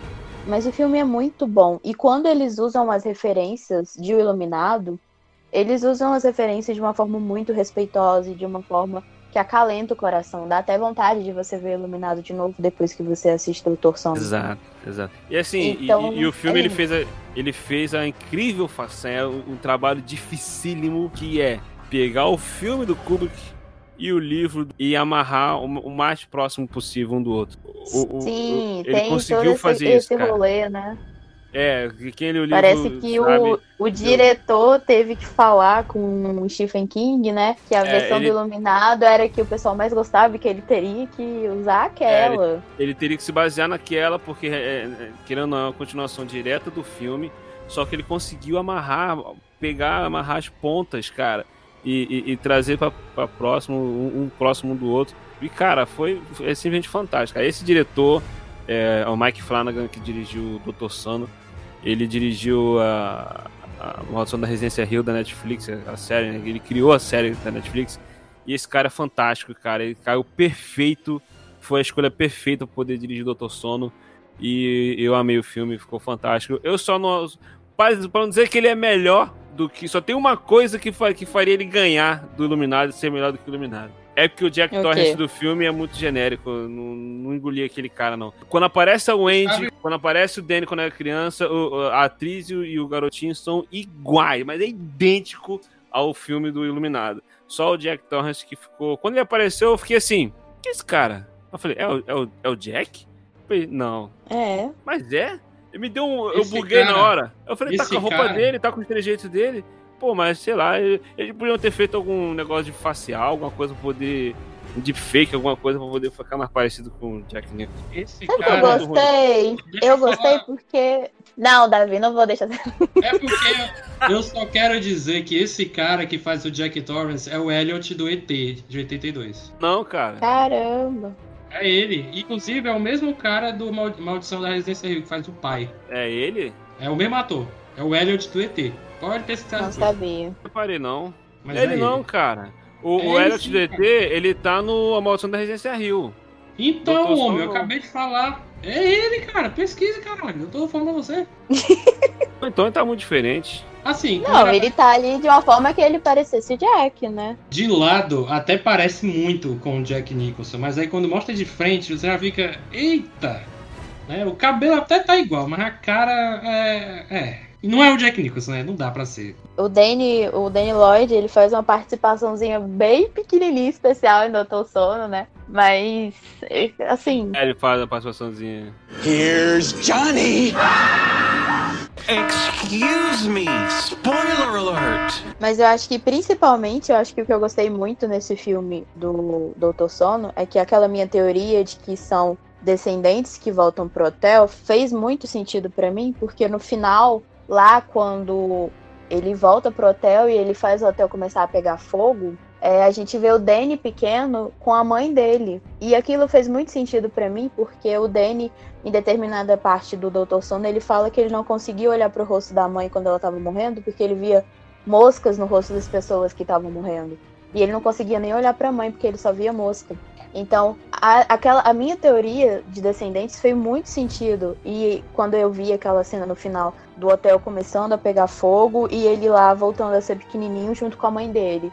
Tipo assim, era pra eles sempre terem morrido lá, mas foi uma coisa do destino eles não terem conseguido. Mas de certa forma, o hotel ficou na vida deles pra sempre. Here's Johnny. Tá- gente, tá só eu e a Ingrid agora aqui. O William teve que sair. É, Tá tudo dominado. eu falei que eu li o livro porque eu tinha pesquisado na época, eu- antes de ler, que tinha. Eu tava procurando a história de vampiro e tal, assim. Aí, aí disseram que Doutor Sono tem uns vampiros. Só que depois foi que eu notei, né, quando eu fui ler, que o verdadeiro nó. Eles são um bando de vampiros, mas não aqueles vampiros de Drácula e tal, Crepúsculo, essas coisas. Não. Eles são uma espécie de vampiros de almas, né? Porque eles sugam é, a iluminação das pessoas que têm, que são iluminadas no caso, né? Então, e- então e, e no filme é encabeçada lá pela Rebecca Ferguson, que faz a, a da Cartola, é, Rose, Rose da Cartola, né? Rose, Rose, enfim. Isso.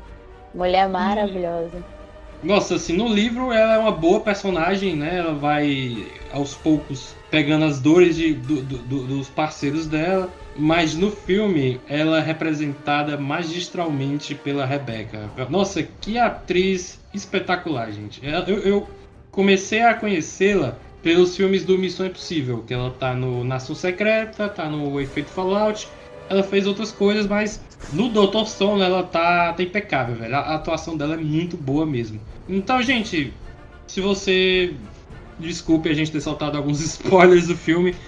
Mas, mas... Alguns, muitos. É, mas se você não se importa, vai ver o filme. Você tá na dúvida, não, agora, depois que o Davi, a Ingrid e o William falaram, eu vou dar uma chance pra esse filme. Pra você também, Igor. Não. Se bem que, Igor, você acabou de pegar os spoilers, né? Então nem sei mais o que vai ver, então. Então, dane-se. O Igor ainda é... não viu o filme. Se você Igor, quiser... vai ver o filme, por favor. Não, ele é muito cabeça dura, muito cabeça dura. Pra ele só presta os clássicos do, do Kubrick e pronto, acabou-se. É, enfim, até deixou de ver filme, ainda bem. Vai ficar estudando seu francês que eu vou continuar vendo filme que é mais legal.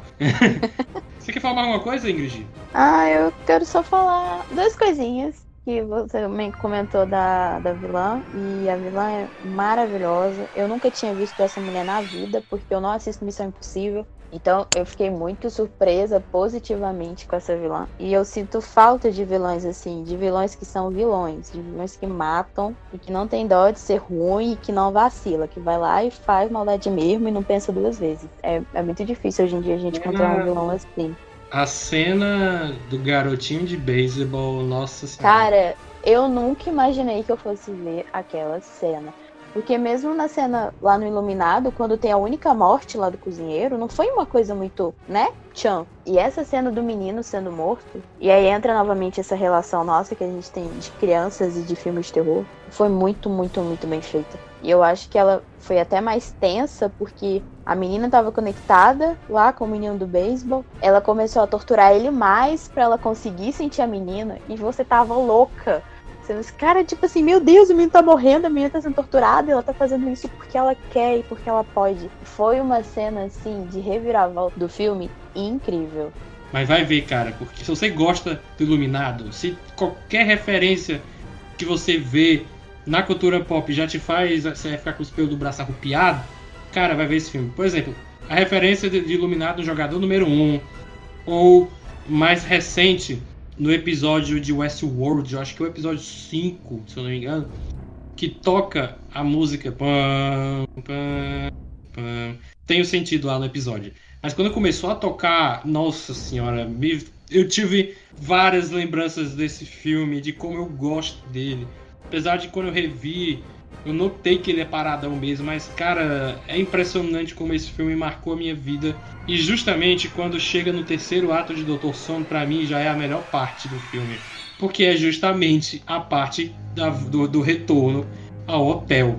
O filme todo já estava muito bom para mim. Meu irmão não gostou muito, não. Até fresco, ah, me deu sono. É, todo mundo usando essa piada.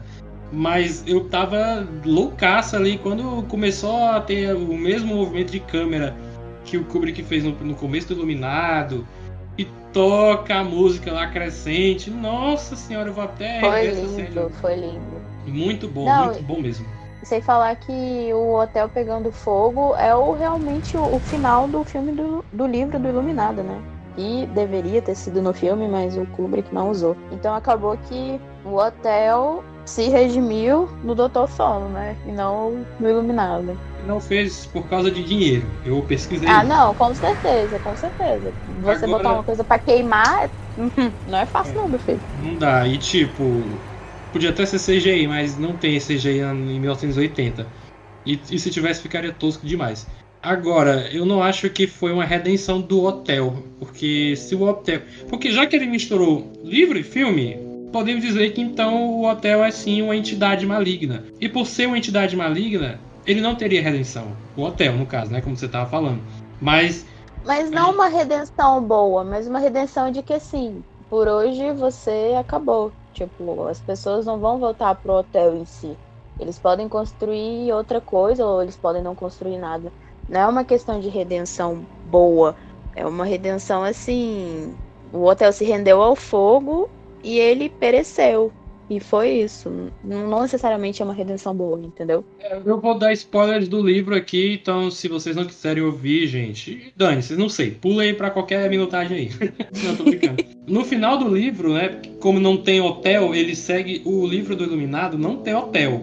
Mas eles vão, né, os personagens principais vão de encontro com a Rose e o terreno onde o povo do verdadeiro não tá é o terreno onde foi construído o Overlook. Oh my God!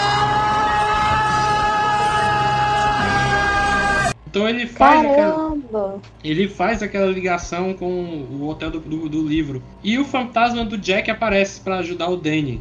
Aí eu já achei meio brega, mas enfim, ele aparece. E. É. É, e outra, tem outro polêmica, né? Lá vem. O Danny na história do livro, é tio da Abra, Abra Stone. Que é a menina do filme que tá vivida pela a, Mirim, a atriz Mirim lá, que eu não sei o nome dela, mas ela tá excelente também, essa garota. Maravilhoso. Aquela cena. Eu Rapidão, achei... gente, aquela ah. cena que ela prende a vilã no som. Gente, o que, que foi aquela cena? Eu fiquei. Vai, dá porrada nela, dá porrada. Foi incrível. Acho que eu nunca fiquei tão feliz assim na minha vida. E o visual do filme também super lindo e bizarro. Ela sem olhos e usando aquela peruca azul. E a vilã, tipo, porra, você é só uma menina? Como assim? Eu achei essa parte incrível. Olha, eu, eu, eu não vou nem arriscar, não. Eu vou dizer mesmo. Eu gostei mais dessa atriz do que o Danny, o Danny Lloyd fazendo o Danny Torrance. Eu acho que são coisas bem diferentes, assim, mas o Danny Lloyd, eu amei ele no primeiro filme, porque ele mudava a expressão facial dele quando ele, ele botava o dedinho e ele fingia que era o amiguinho dele. É o Tony, né? Sim, sim. Quando aparecia o Tony, ele mudava a expressão facial, assim, tipo, muito rápido. E ele ficava mais sério, ele ficava mais para dentro, assim. Então, eu acho que. Eu não sei por que, que esse cara sumiu do mapa, ele nunca mais fez nada. Eu acho incrível como ninguém explorou o sucesso desse menino. É, mas eu acho que os dois foram muito, muito bons, assim, dentro do que eles podiam fazer. Porque a Abra, ela é muito mais. dá a entender que ela é muito mais forte e ela tem muito mais controle sobre os poderes dela. Então, acho que até é injusto comparar a Abra com o Danny. Até porque a Abra cresceu numa casa feliz, com família legal, né? Tirando o povo querendo seguir ela depois, mas a vida dela sempre foi legal. A do Danny, não. Do Danny. Ele tinha sofrido agressão do pai, ele foi para um hotel FDP, assim, um hotel que só ferrou mais o pai dele e a família dele. Então, eu acho. Você pode. Assim, realmente, a menina ela é bem mais calorosa pra gente. Mas se você for analisar as duas crianças dentro dos contextos dela, eu, eu acho até injusto comparar. Assim, eu acho os dois brilhantes. Eu nem. Até porque você fugir do Jack Nixon num labirinto de neve, cara, isso é pra poucos, viu? Eu não tô dizendo que você é ruim, cara. É porque eu só preferi mesmo a, a que fez Mentira. a Mas... Mentira! Mas é realmente você fugir do Jack Nicholson, independente se é na neve ou não, é, é fugir de qualquer lugar. Deve ser muito aterrorizante. Danny! Danny Boy! Inclusive, tem um episódio de South Park em que o Randy ah, é, compra uma, uma, locadora, um local para né, usar como locadora. E esse episódio é, é, paródia do The Shining. E aparece um cara lá, como aparece o, o Lloyd pro Jack Torrance. E o, o, Randy, né? Ele, o pai lá das crianças e tal, ele vira o Jack Nicholson no, no episódio, né? É muito engraçado. E como o nome, do, o nome do filho dele é Stan, né? Aí ele fica percorrendo os corredores da locadora e ele, Stan! Stan Boy! Ele fica... Nossa, é hilário, hilário. Stan! Daddy wants to have a little talk, Stan! Stan Boy! I'm coming! Depois vocês procurem esse episódio. Não é das temporadas antigas. É de algumas passadas, mas não menos do que 10. Mas vocês procurem, episódio de South Park que parodia o Iluminado. Procurem que é muito bom. E também tem um dos Simpsons, episódio de Halloween, esse sim já é antigo. É, acho que são três curtas em um episódio só, e um deles é do Iluminado também, que o, o, o, os Simpsons vão pro hotel, o hotel é do Sr. Burns, né? É muito bom, velho. Estou impressionada! Aceitando tudo? Eu mato vocês, eu mato vocês! Ah, desculpe, desculpe. Não se preocupe, tem muita coisa que eu posso fazer para ficar ocupado. Vou olhar a coleção de machados. Até mais tarde. Mãe, o papai vai nos matar? Só nos resta esperar para vermos.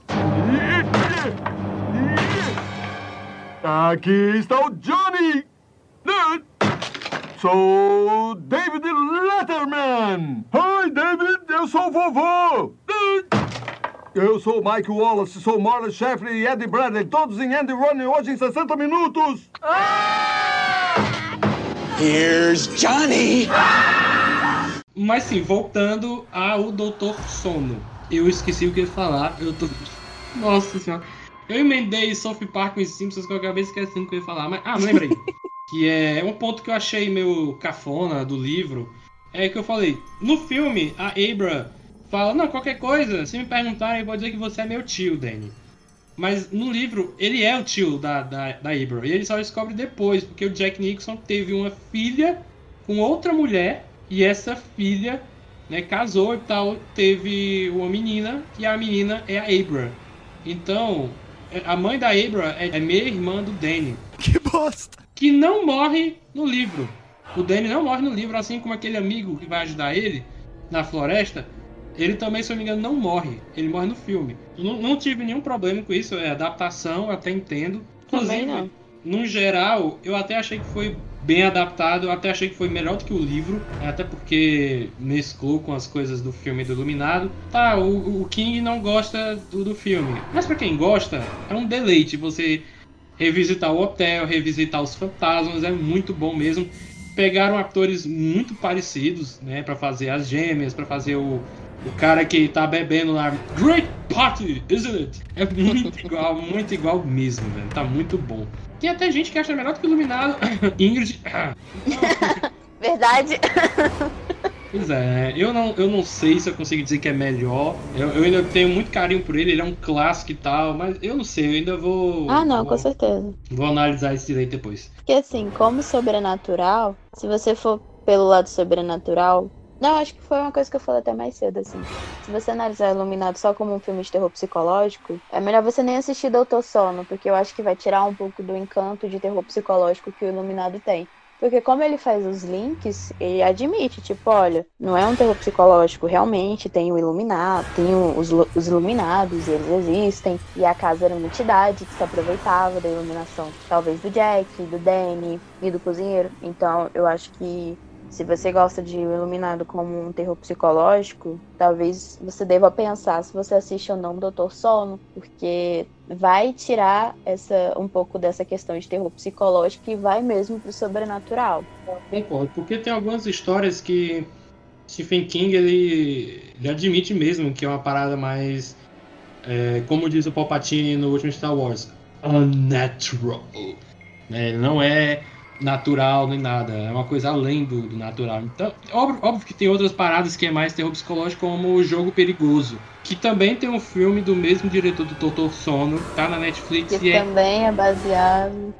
Também é baseado é. no livro do King e é excelente o filme. Excelente, muito bom mesmo. Então é mais uma dica, procura também o trabalho desse cara, que ele fez é, óculos, né, que em inglês, óculos, não os nossos óculos glasses, né, com U, óculos, que ficou o espelho traduzido, que é muito bom também, é bem assustador assim, mas eu, eu achei bem creepy. E assim, antes de encerrar, eu queria dizer que eu já vi uma galera criticando o Dr. Sono por dois fatores, dizendo que um parece briga de X-Men, né, poderes psíquicos e tal, mas no livro ainda é pior, pior no sentido de que é mais, é, vamos dizer assim, que o King viaja mais ainda, entendeu? Na maionese, na questão das batalhas. E segundo, o mesmo cara que eu vi na internet dizendo que não gostou muito do filme porque, entre umas coisas, ele achou ridículo os olhos do povo do verdadeiro nó brilharem, tipo o clipe da Bonnie Tyler do Bright Eyes, entendeu? Fica os olhos brilhando. Mas então, gente, eu queria agradecer a vocês que estão ouvindo esse podcast. Eu queria agradecer Ingrid, principalmente porque é a primeira vez da Ingrid, gente, tá gravando aqui no nosso podcast. É o primeiro cast de vários, se Deus quiser. Já, inclusive, eu já chamei pro cast de Star Wars de 40 anos. Se estivermos vivos até lá. Vamos estar. É só não sair de casa. É só não. Ó, oh, gente, não sai de casa não. Vocês estão ouvindo o Bobonavos aí falando que não quer mais essa porra aí de, de quarentena? fiquem em casa, pelo amor de Deus. Se vocês acham que já tem muita gente doente e morrendo porque a galera ainda está do lado de fora, imagine se a quarentena acaba e todo mundo resolve voltar a trabalhar, estudar, fazer suas coisas. Vai piorar mais ainda, o sistema de saúde não vai aguentar, já não está aguentando hoje. Então você imagina essa galera toda nas ruas. Então, mais uma vez, muito obrigado por vocês terem participado aqui. Não vai ter dica massa hoje não. Eu já tô meio cansado também. Mas a dica massa é vai ver Doutor Sono. Pronto, essa é a dica massa. Vai ver Doutor Sono. É a indicação E aqui. rever o Iluminado. Melhor ainda, reveja o Iluminado. Se você não viu, veja, mas já saiba que é 1980. Já sabe, né? E aí, quando acabar, já emenda ali o Doutor Sono, independente se é a versão de cinema ou estendida, tanto faz. E bota o filme em sequência e se divirta. Ingrid, solte o seu jabá, pode fazer seus agradecimentos. Ah, que isso. Eu agradeço muito, muito mesmo, Davi, você ter me chamado. Eu sou completamente apaixonada por podcasts e poder estar gravando. Esse é o meu primeiro podcast que eu tô gravando, então eu tô muito emocionada. Espero ter me saído bem. Muito obrigado aí, todo mundo que escuta o Call of Classic. Por favor, o trabalho do Davi é ótimo, gente. E meu jabá, bom, eu não faço, não tenho nenhum podcast nem nada, mas eu faço parte do grupo de redatores do Necronome Conversa, que é um podcast também, mas também tem um site. É, atualmente eu estou cuidando das redes sociais, então se vocês puderem dar uma passada lá no podcast, no site, a gente está sempre colocando análises e críticas de filmes e o podcast também sobre filmes terror. Então, essa é, esse é o meu jabá, né? É da equipe que eu faço parte. E, Davi, mais uma vez, muito, muito, muito obrigada. Eu que agradeço, Ingrid, eu que agradeço mesmo. E o público também, ouvinte aqui, deve. Assim, eu tô dizendo, esse povo adorou sua participação. Adorou mesmo. Vou chamar mais vezes. Quem não gostar, tô nem aí, porque quem manda no podcast sou eu. Eu sou o host e é eu que mando essa porra aqui. Isso aí. Então, gente, muito obrigado aí. Até o próximo programa. Em breve tem um Classics Star Wars, o Império Contra-Ataca. Gente, não percam esse programa. Valeu e até o próximo programa. Tchau, tchau, gente. Tchau. Tchau.